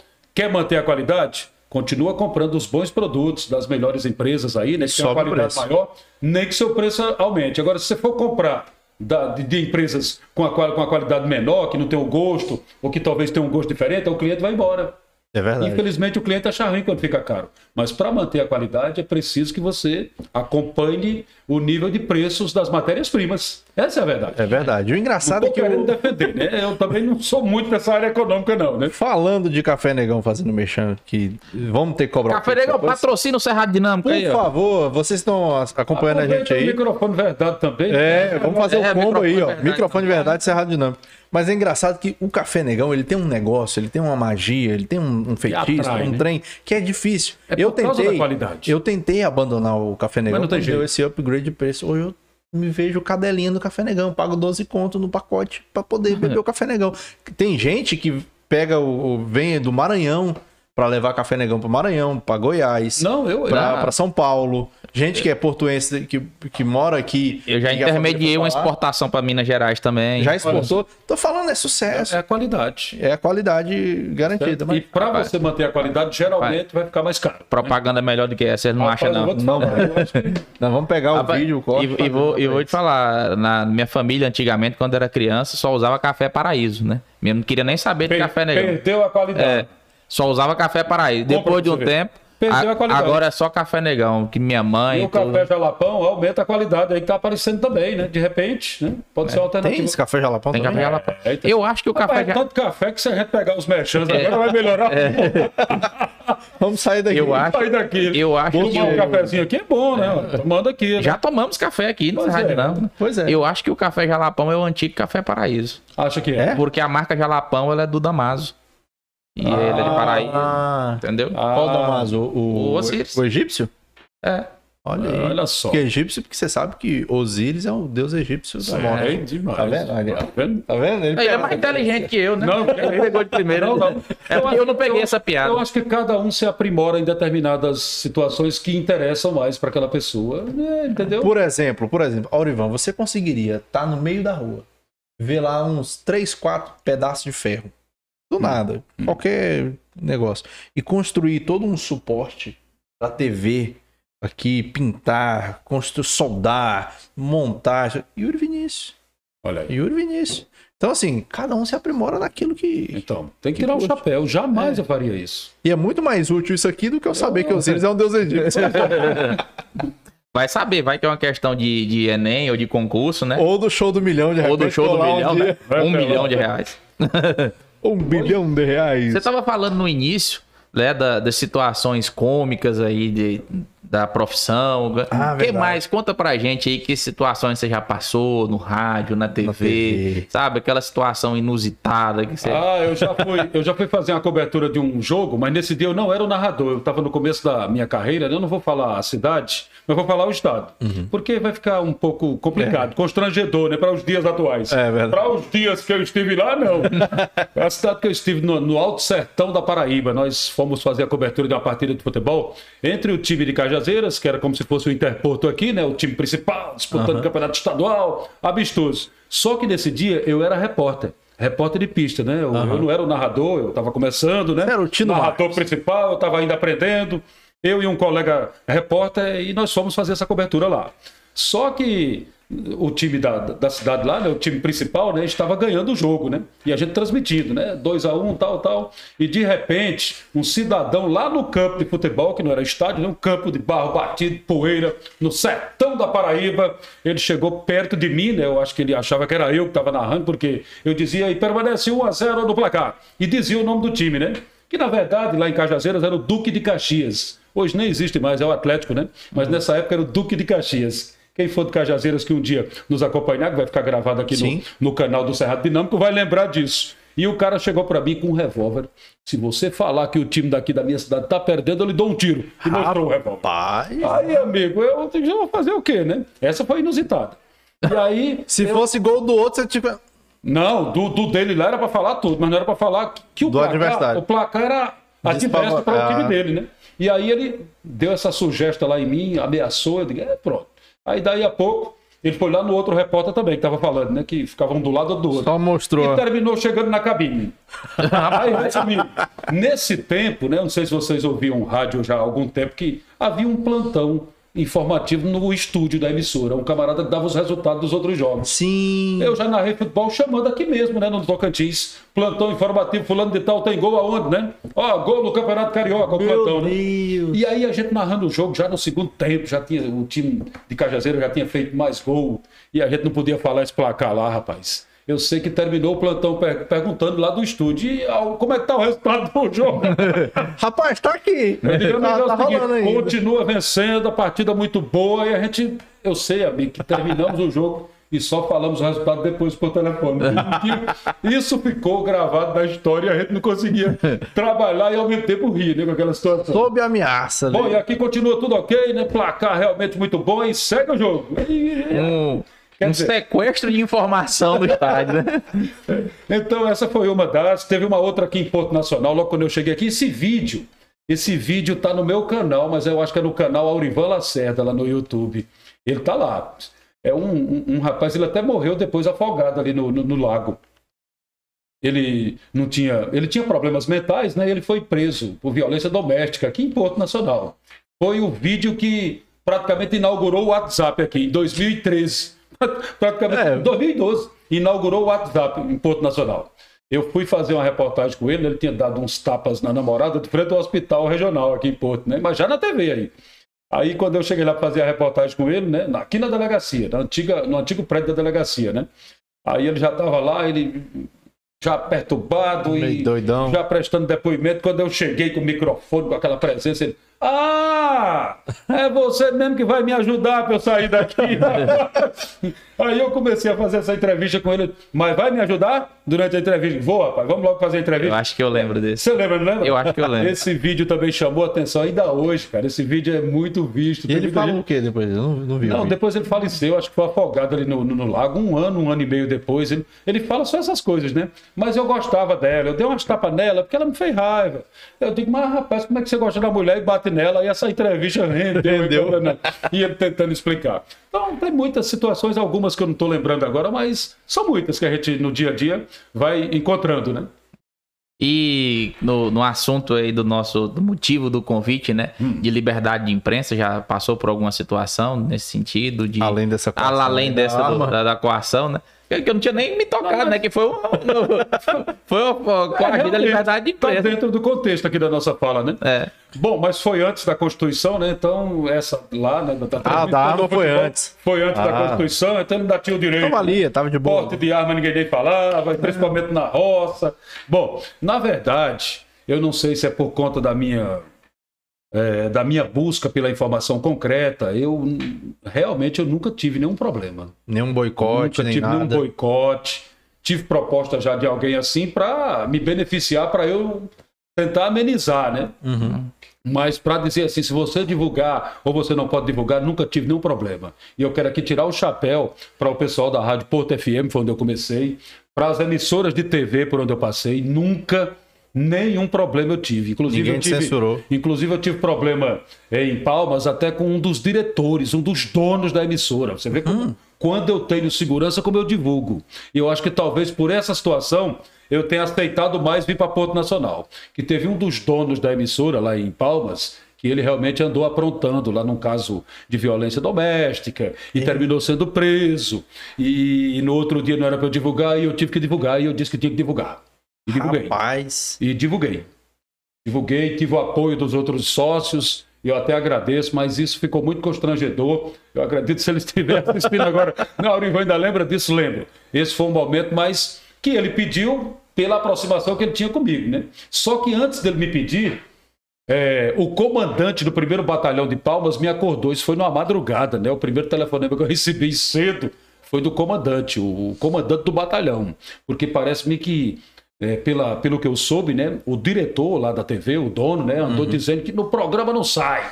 Lá eu vou mandar o Aurivan esculhambar vocês. Disse isso, né? Ah, E aí o coronel, eu me dou bem também com esse pessoal, né? Todos eles. O coronel comandante lá na época do primeiro batalhão, ele me ligou logo cedo. Foi o primeiro telefonema do dia. Olha, tá vendo isso aqui e tal? Eu não acredito que.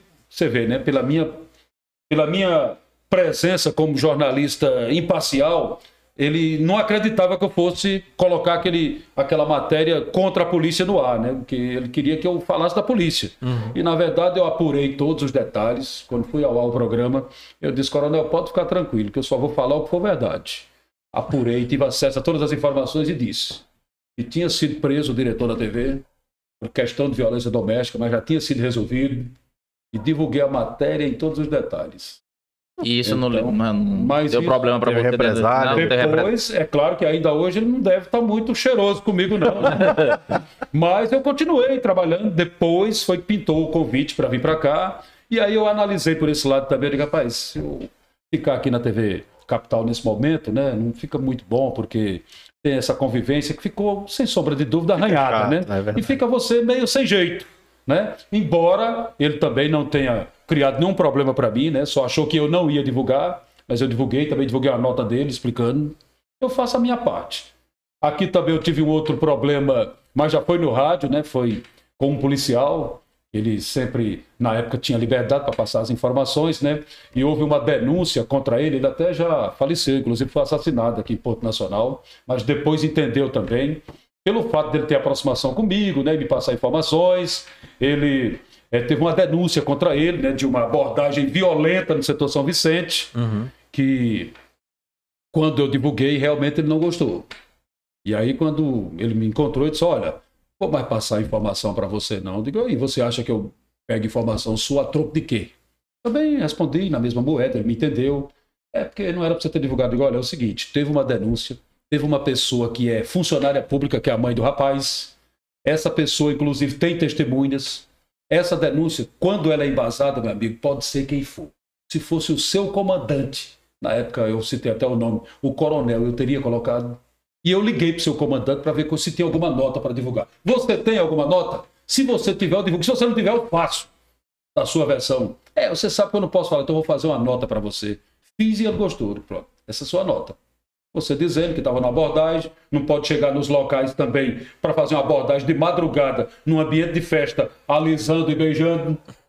Não é verdade? Não vai justificar se você realmente agrediu o rapaz. Mas você também não pode chegar, e aí, eu posso lhe abordar? Quer dizer, então são situações que mesmo assim também não atrapalharam, mas houve tentativa, né?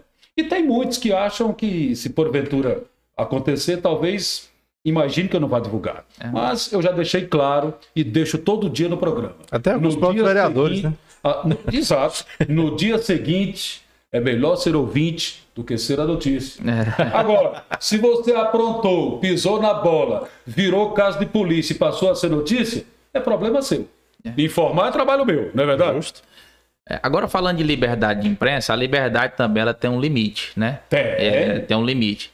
E tem algum fato que você pode nos contar também de onde que esse limite se tornou um excesso e ele pode ter passado também a se tornar um crime de imprensa? Não, comigo não. Até hoje não, mas já Ou que você com colega. presenciado com um Já colega? teve com colega e sempre eu tenho presenciado e tenho até aconselhado. Porque é o seguinte, muita gente confunde liberdade de expressão com avacalhação, digamos assim. A minha liberdade de expressão é para eu passar informação, não é para eu denegrir sua imagem, não é para eu invadir sua privacidade, não é para eu tirar o seu direito como cidadão e da sua família. Então é tudo isso. Eu procuro respeitar tudo isso. Eu já disse, não é que eu seja o dono da verdade, mas eu me preparo muito para evitar essas coisas, porque eu não quero que aconteça comigo.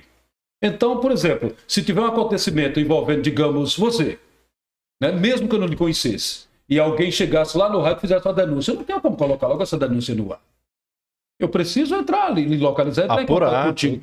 Tem fundamento que esse rapaz está falando de você?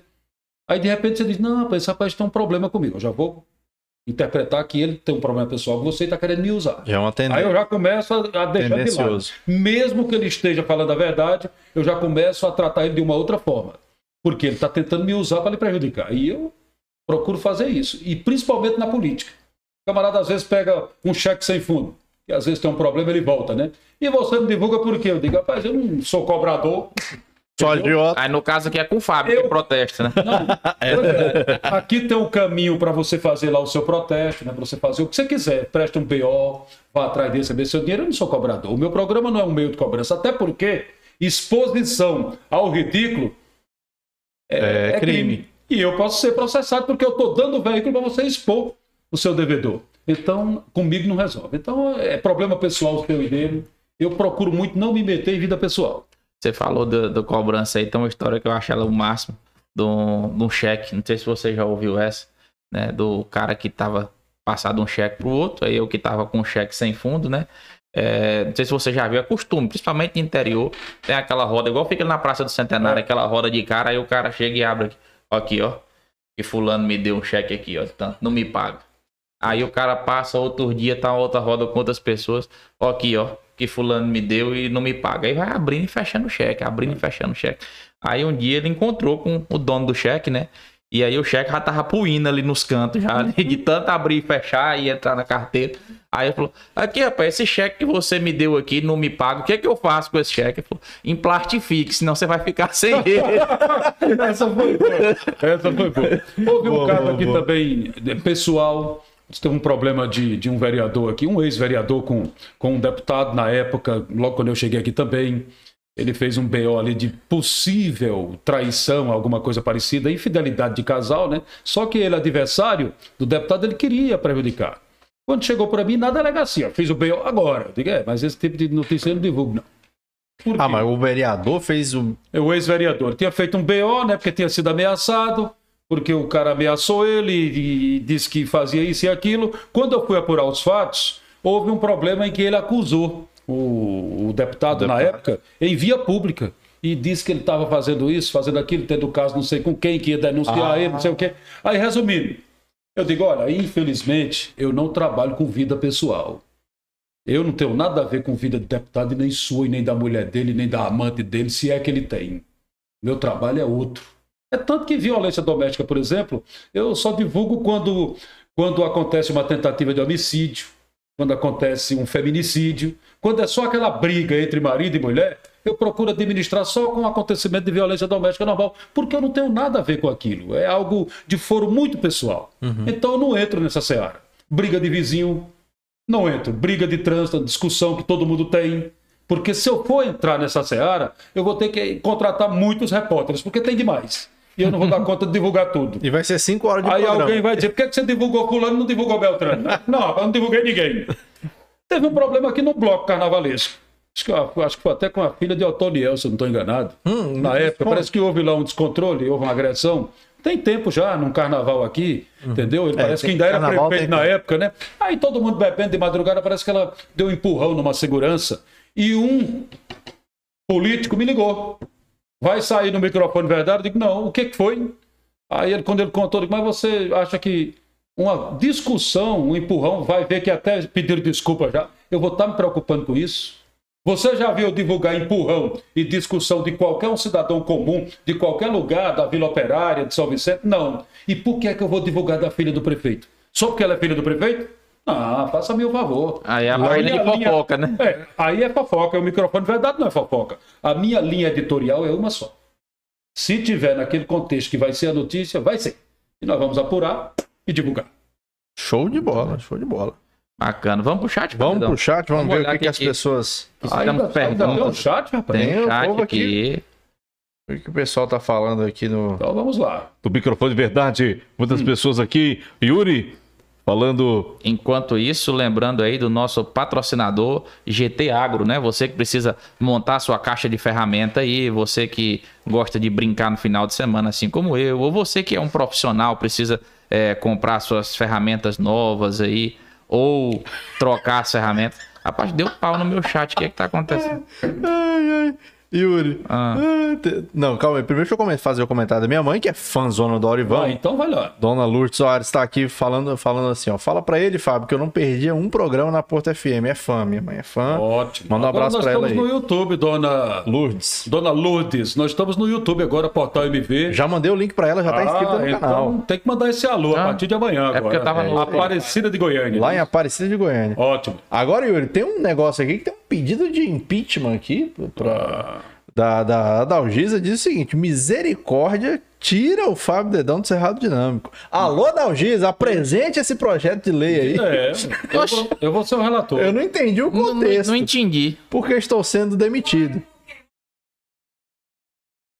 Ah, não, mas tem um ano já, Dalgisa, já passou. Ah, Já Não. foi lá. Quebrou a lá, maldição. Eu já, já- foi lá no homem, lá já curou, né? Eu já benzi ele já. Ah, Na, na verdade, o Dalgis, a gente já fez todo um processo com a número e vida. Já fizemos todo um processo no nosso mapa numerológico, já traçamos todas as estratégias com base na numerologia, então agora vai dar tudo certo. Por isso que o Cerrado Dinâmico tem mais de um ano aí já de, de canal e tá tudo dando certo. Fique tranquila que aqui não vai pegar. Olha não. aí, você tá igual o Bolsonaro aí, com hashtag fora dedão. É, é, deixa eu ver aqui só o comentário da sua mãe, né? Que já falou. Aham. É, Marta Nardi tá aqui falando boa Olha aí. noite. Ô, Osneide de novo. Rapaz, Osneide aprendeu a usar o telefone, moça. Osneide é meu padrasto. Ah, não é? mexia com nada de, de, de telefone, de, de- digital, tudo. E agora tá tá com um telefone desses aqui, já tá até comentando no chat. Olha, ah, você vê o então programa. tá ótimo, bem-vindo. É, deixa eu ver aqui, a Dalgisa falando, esse Aurivan é uma figura, gosto muito dele, muito competente, dono de uma voz linda e forte. Oh, meu Deus, obrigado, Adalgis. Legal, rapaz. Bom demais, ótimo. Cheio de fãs aqui, Orivan. É, já rapaz, tem um assim, comentário lido faz? aqui, né, do, do, do impeachment do Fábio Dedão. Sim. Mas esse impeachment, Cadê? Onde já é foi- impeachment? Esse impeachment é um nato morto. É, Morreu no nascedouro, né? Vai- vai Porque o, o homem já está limpo. Já foi lá, né? Já limpou tudo. Já tá É. tudo Os certo. números negativos foram, Foram eliminados. foram já limpou a merda Tá do bom. dedão já. Yuri já, já arquivou já o processo aqui, já tá tudo. É, eu- Isso aí já foi Eu benzi ele. devolvido. Eu benzi ele. Ah, então tá bom. Benzei, benzei de novo. Eu te benzo, eu te curo. Amanhã você amanhece no monturo. Você é velho aí, universal. É, é isso também. Tinha não, tem, né? Eu te beijo, eu te curo, hein? A Vani falou bem que o tiro com pólvora alheia é grande. É, Ditado o de dela. É, a Dalgisa falando aqui, a Aurivan tem toda a razão, nota de falecimento de carro de propaganda volante, ninguém consegue escutar. Eu já cheguei a acompanhar o carro de propaganda para saber quem era o falecido. Pronto, então, Tá vendo? falou e comprovou, deu. Às vezes vai de bicicleta, cai de bicicleta só pra acompanhar o, o- o carro de som. E tem hora que passa uma motinha de som também, que essa que vai rápido. né? É, a moto lá no Planalto tem muito. Imagine quando eu. Não, não vou fazer o mexendo de outra pessoa, outro Não, tá estabelecimento. O Giovanni Guilherme botou aqui, galera top. Valeu, da minha parte, obrigado. Da minha abraço parte, aí, eu não sei Giovanni. se eu sou essa- esse top todo. mas nós é bom. top, nós é top. E ele botou top com 3P, um pra cada. E fala de 3P, eu lembro de um, de um caso é, desses de matéria policial, que é- esse é um dos que eu jamais ri na vida, bem no início assim, do, do YouTube, que era da 3P, não sei se você já viu esse. Lá do Nordeste também. Ou pergunta, é, você é quem? Como é que é? Não sei o que, fulano da é, é 3P, preta, puta e pidona. aí, aí ela dando a entrevista com o oi roxo que o marido bateu nela e ela. Ah, eu, esse profissional aí, como aquele lá que fazia na TV Diária, e aí, macho velho? Isso aí É. pra- praticamente não faz mais nada hoje, faz mais porque não. Não- não não. caçaram esse trabalho, né? É verdade. E nós temos, né, no meu caso, temos que nos ad- adaptarmos mesmo. Hoje você não consegue, né? Infelizmente, você não tem mais acesso às informações, né? Justamente. Não, tô falando assim, você tá falando dessa história dos 3P aí. Um abraço pra, pras PPP, que na época do, do que a gente fazia teatro, tinha as meninas que a gente chamava elas de PPPs. Sim, aí são elas. As Patrícia- patricinhas pobres do Planalto. Eita, Já eu uso 3P, sabe pra quê? Ah. Exatamente para falar de Palmas, Porto e Paraíso. Olha aí. Eu Olha aí. chamo o triângulo dos três P's na região central do estado. Ó, que maravilha. Cada um com seus PPP, né? E, e ainda tinha quem, quem fazia mais ainda com o P, que era aquele ditado, né? Que é Padre Pedro Pereira Piagem, pede passagem para Palmas, Porto Nacional, Pinhum, Pindorama, Palmeiró. aí vinha tudo com P. Essa ficou boa aí também. Já tinha ouvido essa? Já. Já. Mas não incluindo Pian, Pium, Pindorama, né? Aí fala Pinheirópolis. todas as cidades com P. Jesus, aí E o nome do padre era 3P. E tem muito P aqui, né? É. Muita cidade com P, o pessoal tá meio sem É. criatividade. Daqui a pouco tem o, o Pelos e Mangues. É, Nossa, plus e mantes. Plus e A dona Lourdes, sua mãe, Fábio Dedão, tá falando aqui, ó, sentindo muita falta do café Ô, negão. mãe, vou mandar aí. O negócio aqui, a BR tá ruim. Pô, Mas vamos mandar o carregamento aí. Vamos... Mas tá 12 reais também, não tá compensando, não. Dia Ó, foi eu, a. Vani tá falando aqui que tá 8 reais o pacote de café negão. Ah, reduziu? Ah, Acho que ela talvez é, de custo, ela comprou direto lá. Ah, se meu sogro também compra. É, bizu, né? direto Bizu. na fábrica. É, direto na fábrica lá. Lá não passa Brasil Carne, né? Galera do Café Negão. Mas Ó, passa, tem- passa Pix, né? Tem um. Tem Posto, um posto Guararapes avançou, tá no Pix. é, Tá no tá Pix? Pix, tá no avançou, Pix. avançou um pouco. acredito. Avançou. Guararapes tá no Pix. Tá no agora. Pix. CD ou digital? Ah, Sim, sim. olha. Já avançou um pouco. Porque antes era só no dinheiro. Eu falei, gente, Só no é dinheiro. E nas dinheiro? duas, né? Que as duas empresas do Guararapes era só dinheiro, agora tem Pix. Tem Pix também? Acredito, acredito que no café também, né? Rapaz, mas que baita propaganda pro grupo tá Guararapes aqui. Não tem lógica, não, cara. Não, não, não. Até eu vou- Organizações. É, mas a, a Dalgisa tá aqui falando aqui que também da concorrência, né? Falando que é apreciadora do café Jalapão.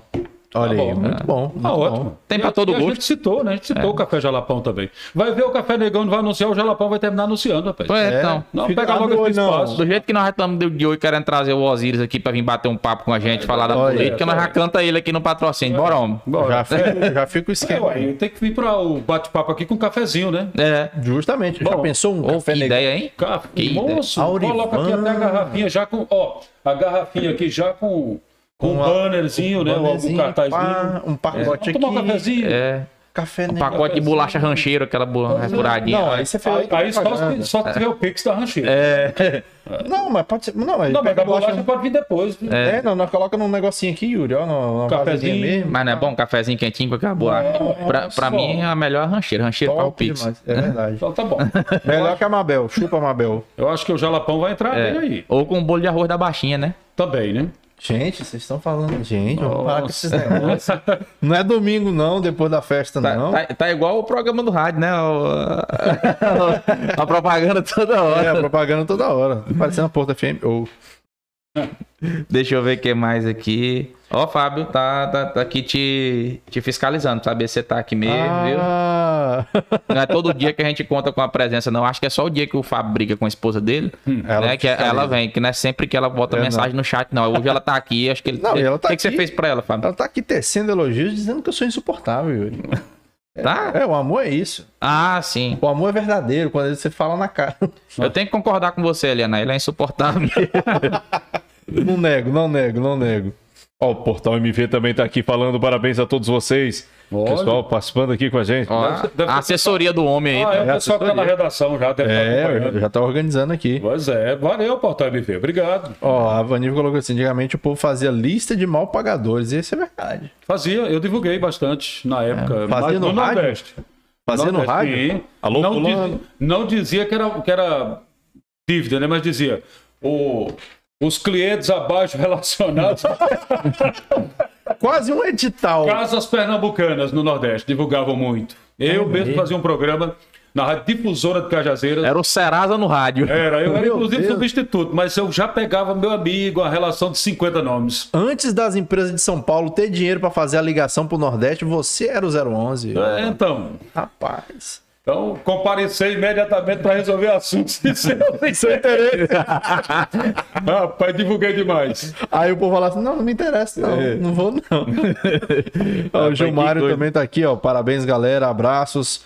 Valeu. O Eleton Soares Correia. Parabéns a todos. Muito bacana esse bate-papo. Valeu, Eleton. Não sei como é que pronuncia aqui. É, deve ser isso mesmo. Eleton. Eleton. Fala, É. fala aí, Oliver. Eleton. Eleton. Ó, muito bom. Voz empossada, Tá bonita. Ei, rapaz. Pô, então um recado dado. Se tiver aparecer mais algum comentário aqui, a gente A gente lê depois. né? depois, mas muito depois. obrigado a todo mundo aí. Faz o pix todo mundo que tá É. Pix aí para manter o aí, né? Porque tem um custo, né? É, lógico. elevado, né? Tem o pessoal de apoio, né? Tem tem custos, né? Ninguém tem- coloca ninguém ninguém coloca nada grátis, né? Alguém tem que pagar essa conta. Tem a nossa produtora aqui que é cara pra cacete. Custo elevadíssimo, né? Custa levadíssimo aqui. Tem proposta já, né? Mas essa tem que a proposta já, né? Então, cuidado, muito Ô, Orivan, tem algum assunto que a gente não falou aqui que você gostaria de falar? Esquecemos Mas eu acho coisa. que nós já conversamos bastante, né? Tá Não sei vendo? nem se a galera tá querendo já que a gente encerre, né? Acredito que sim, né?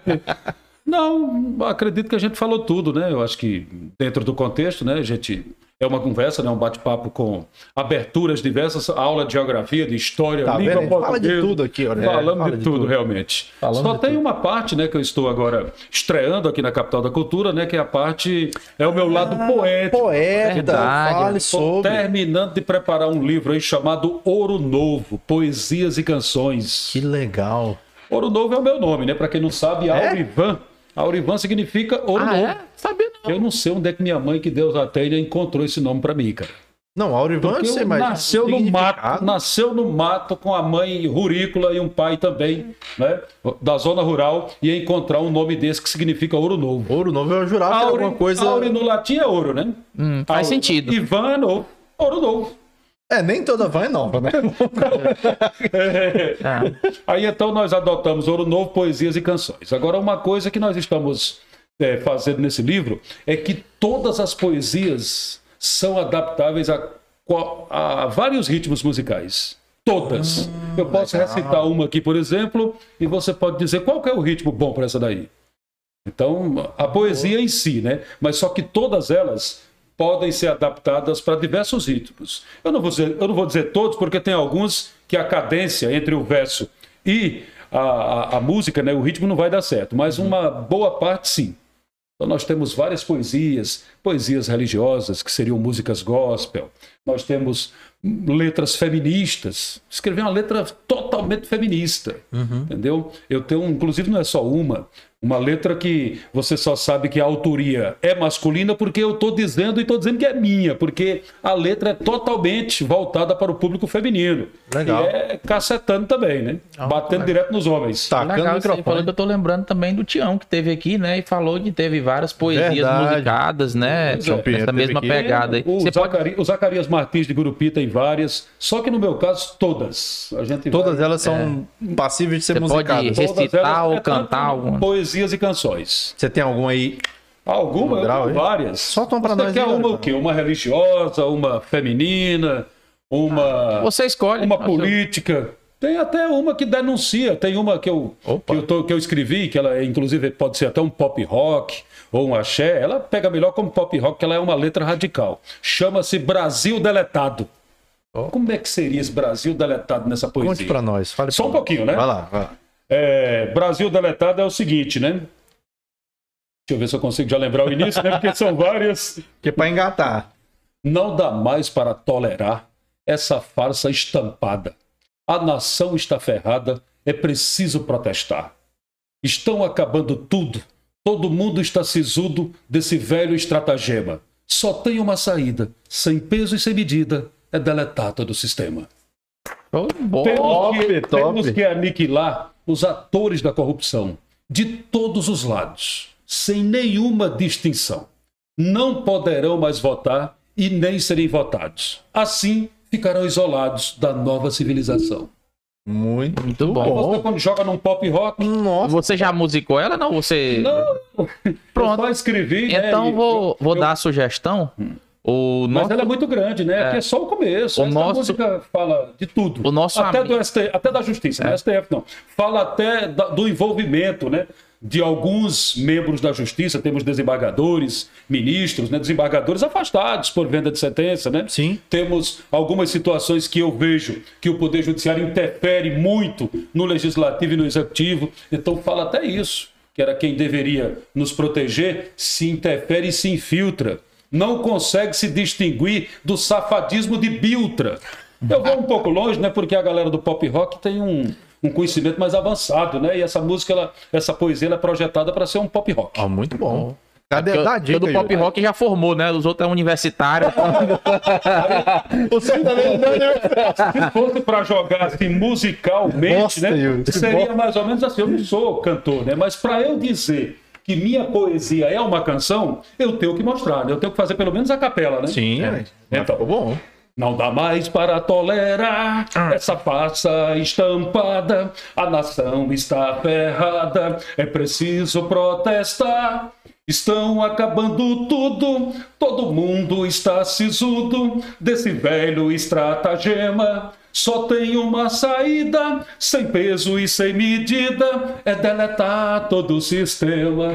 Muito bom. Temos que aniquilar os atores da corrupção de todos os lados, sem nenhuma distinção. Não poderão mais votar e nem serem votados, assim ficarão isolados da nova civilização. Muito bom, cara. Tá vendo aí? Ó, e, e- e o- e o, Eu- e o começo dela ainda dá pro, pro Fábio usar ainda lá no, no serviço dele ainda como jingle, né? Jingle pra protesto, tá vendo aí? Olha, ela é uma letra que protege, fala do legislativo, fala, como eu te falei para você um pouquinho aqui, do, do, do, da interferência judiciária em algumas situações. Sim. Fala, claro, né, do executivo.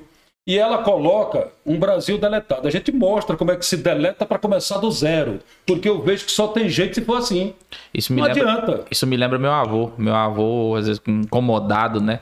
Eh, Quase sempre quando ele tava assistindo Boris Casoy, era que ele mais assistia, gostava de assistir, era Boris Boa Casoy. noite, boa noite. Tá vendo? Eu imito Boris Casoy. Boa noite. É, ele falava que esse país, para poder prestar, tinha que tacar fogo e começar tudo de novo. Isso Caiu o meteoro. E você falou aí, eu quero lançar um desafio. Olha né? aí. Que você falou que precisa de alguém musicar, né? E colocou que essa música é em tom de pop Essa rock. eu acho que ela é uma que deve ser lançada logo, porque esse período agora é muito bom para ela, né? Porque é um período de, de análise, de candidatura, de revolução. de passado, de quem se envolveu, de quem não se envolveu. Nós temos o professor Jeffersandro, que é cantor, né? E Ótimo. compositor da área de pop rock, que inclusive é nosso patrocinador Nosso aqui, patrocinador número e vida, arroba número e vida. Ótimo. Então, sugiro a parceria para vocês aí Musicar fazer. isso aí, musicar cara. isso e lançar aqui no Cerrado Dinâmico. Boa. Essa aqui? Essa Brasil aí, Deletado? Brasil Brasil Deletado. Deletado. Então, Ele é muito bom no pop rock, inclusive Vamos a esposa articular. dele tá nos assistindo aqui, a Marta vamos, Nardi. vamos, vamos, vamos articular então. É, Marta, já passa pro Jeff aí, eu providenciei esse negócio É. com o Aurivan. Então, ótimo, já. E tem uma outra, né, que eu escrevi, essa foi a segunda. Essa Brasil Deletado é bem a décima terceira ou a décima quarta. Eu, eu escrevi a primeira, né, quando eu resolvi escrever, a primeira é Vulnerabilidade Passional. É uma canção mais romântica, um pouco brega, né, mas é poesia também. Se é né? brega, é boa. Né? Pois é. muito. Aí a segunda, como eu escrevi a primeira rápido, né? Eu digo, rapaz, a segunda eu vou escrever para Deus, né? Não é que eu seja, eu não sou evangélico, eu não sou católico, eu sou temente a Deus. Para mim, acredito que Deus está comigo, né? Em todos os momentos, eu sinto isso, né? É tanto que eu escrevi as canções que falam da onipotência, da onipresença, da valorização da vida. São várias canções voltadas para esse lado que mostra a onipresença, a onisciência, a onipotência. A primeira, né, que eu escrevi nessa nessa área, né, de- de- dessa autoridade do nosso Pai Deus, ela fala exatamente da onipresença, né? É percepção da onipresença. Eu escrevi, inclusive, que quando você vai escrever uma poesia, né, imaginando ser uma canção, você imagina quem poderia cantar aquela canção. Boa, é como quem escreve uma novela, né? Sim. A camarada vai escrever aqui um Já peça pensa no teatral. protagonista. Fala que tem endereço, né? Não, eu vou escrever aqui um papel que eu quero fulana de tal, ela já vai dizer para a emissora, né? Eu gostaria que a atriz tal, né, fosse a intérprete desse personagem, né? Então eu algumas eu escrevi pensando em alguém para interpretar, né? Essa eu na verdade escrevi com muita ousadia, bem no estilo Padre Fábio de Melo. Né? Olha aí. Ela percepção da onipresença, vou falar só a primeira, a primeira estrofe, né? Ela Sim. tem quatro estrofes, né? Muito bom. Ela diz o seguinte, né? Percepção da onipresença. Porque às vezes a gente acha que Deus não está presente. Muita gente diz, oh meu Deus, será que me abandonou? Não abandonou. Ele está presente, ele está vendo você. Se ele não está fazendo nada, é porque ele tem certeza que você tem condição de resolver. Foi assim com Jesus também. Jesus sofreu muito, mas muito mesmo. E em nenhum momento ele chegou a dizer, pai, vem para mim, não. Só no final foi que ele realmente chegou em tuas mãos, entrego, tal, tal. Quer dizer, é para a gente entender que no momento que a gente está aqui vivendo, ele está vendo, observando tudo. Se ele não está fazendo nada, é porque ele já fez a parte dele. Aí a canção, a poesia, né? Ela diz assim: Não devemos evocar o nome de Deus em vão. Vai lá para aquele pecado lá, né? de- O nome de Deus. Não devemos evocar o nome de Deus em vão. Ele já fez a sua parte e ainda nos dá a proteção. Quando passamos a implorar, quando você, ai meu pai, me ajoelhe. Quando passamos a implorar, é o mesmo que duvidar da regozijante onipresença de quem nunca vai se ausentar. Não é onipresente? Aí vem o refrão. Ele nos deu um mundo feito de amor e esperança. Nos deu compleição e sapiência, a sua imagem e semelhança. Temos tudo na palma da mão e uma fábrica de ideias na mente. Não podemos ficar inertes e achar que ele está ausente. Essa tem quatro estrofes. Eu tô- só falei bom. uma e o refrão. Porra. E na música ficaria uma balada estilo Fábio, Fábio de de. Mello. Alô, Xará, um abraço. Vamos lá, a capelinha. Tum. Não devemos evocar o nome de Deus em vão. Ele já fez a sua parte e ainda nos dá a proteção. Quando passamos a implorar, é o mesmo que duvida da regozijante onipresença de quem nunca vai se ausentar. Aí vem.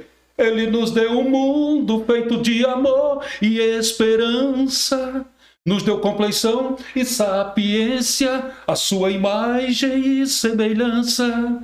Temos tudo na palma da mão e uma fábrica de ideias na mente. Não devemos ficar inertes e achar que ele está ausente. Muito bom. Aí vem. Você veio cantando aqui, eu imaginando. Eu não sou cantor, Padre gente, Fábio eu tô só Mello. mostrando que minhas poesias são canções. E eu tenho que provar isso. Quem tem que provar Lógico, sou eu. lógico. Por exemplo, né? O, o colega aí que o, o Vinícius já está indicando. Ele vai pegar a poesia e vai dizer, mas como é que eu vou identificar aqui Ele já alguma pegou coisa? aqui. Claro que ele é cantor, ele vai identificar rápido. Mas eu preciso passar para ele pelo menos uma noção. Sim. Me passa uma noção dessa sua Qual que é música aqui. Qual que é a sua noção? E aí vai. Muito bom. E de mulher. Eu de mulher. eu tenho uma que é bem escrachada. Quando eu escrevi, muito ousado também, né? Eu pensava bastante em uma cantora que nos abandonou há pouco tempo, Marília Mendonça. Foi Saudosa bem no Marília. estilo dela. A música chamada Direitos Iguais. Olha aí, a sua esposa está acompanhando agora, né? Direitos Iguais Manda lá, manda lá. mulheres. Mas é uma poesia, né? Só para a gente fechar. Aham. A poesia. Já que você não se ajeita, essa é um pouco escrachada. Essa está no estilo atual. Sim. É um compositor antigo escrevendo para o pessoal de hoje. Sim. Geração atual, né? Modernidade. Já que você não se ajeita, direitos iguais. Já que você não se ajeita, então vou dar meu jeito. A mulher, né? Aqui a letra é totalmente feminista. né? Feminista, aham. Já que você não se ajeita, então vou dar meu jeito. Não vou mais brigar, só vou aprontar seguindo a sua linha. Como você não me respeita, também não lhe respeito. Escute o que eu falo. Você quer ser o galo, então você é a galinha.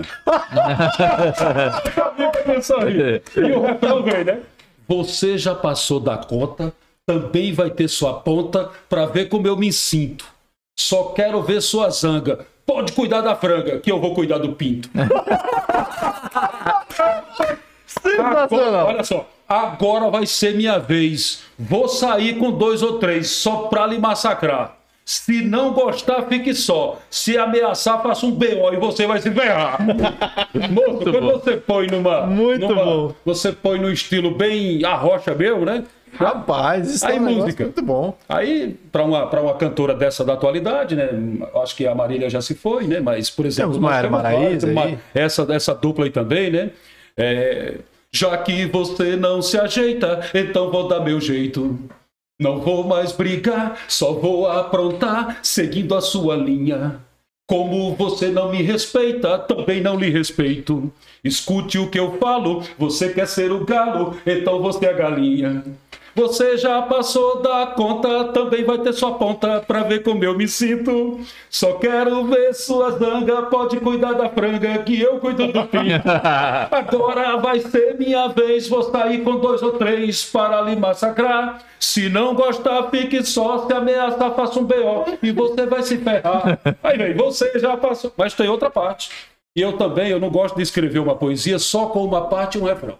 Todas elas têm Tem um uma- pouco mais. pouco não é só mais. aquela primeira parte, acabou a música, não.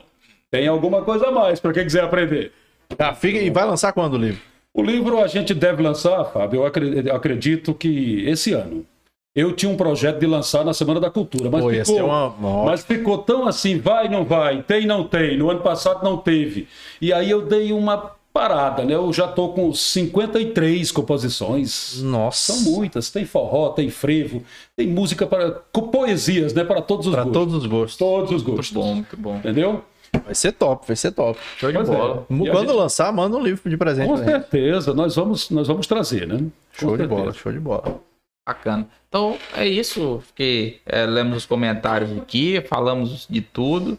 Queremos agradecer mais uma vez você ter vindo aqui bater esse papo com a gente, né? Muito bacana. É, conhecia você só de nome, nunca tinha, nunca tinha tido a oportunidade da gente bater esse papo aqui e sai daqui um admirador seu. Oh, Mais fãs aqui. ó. oh, rapaz, tem que ampliar essa relação de amor. Tem que começar o programa mais cedo para poder atender todo mundo.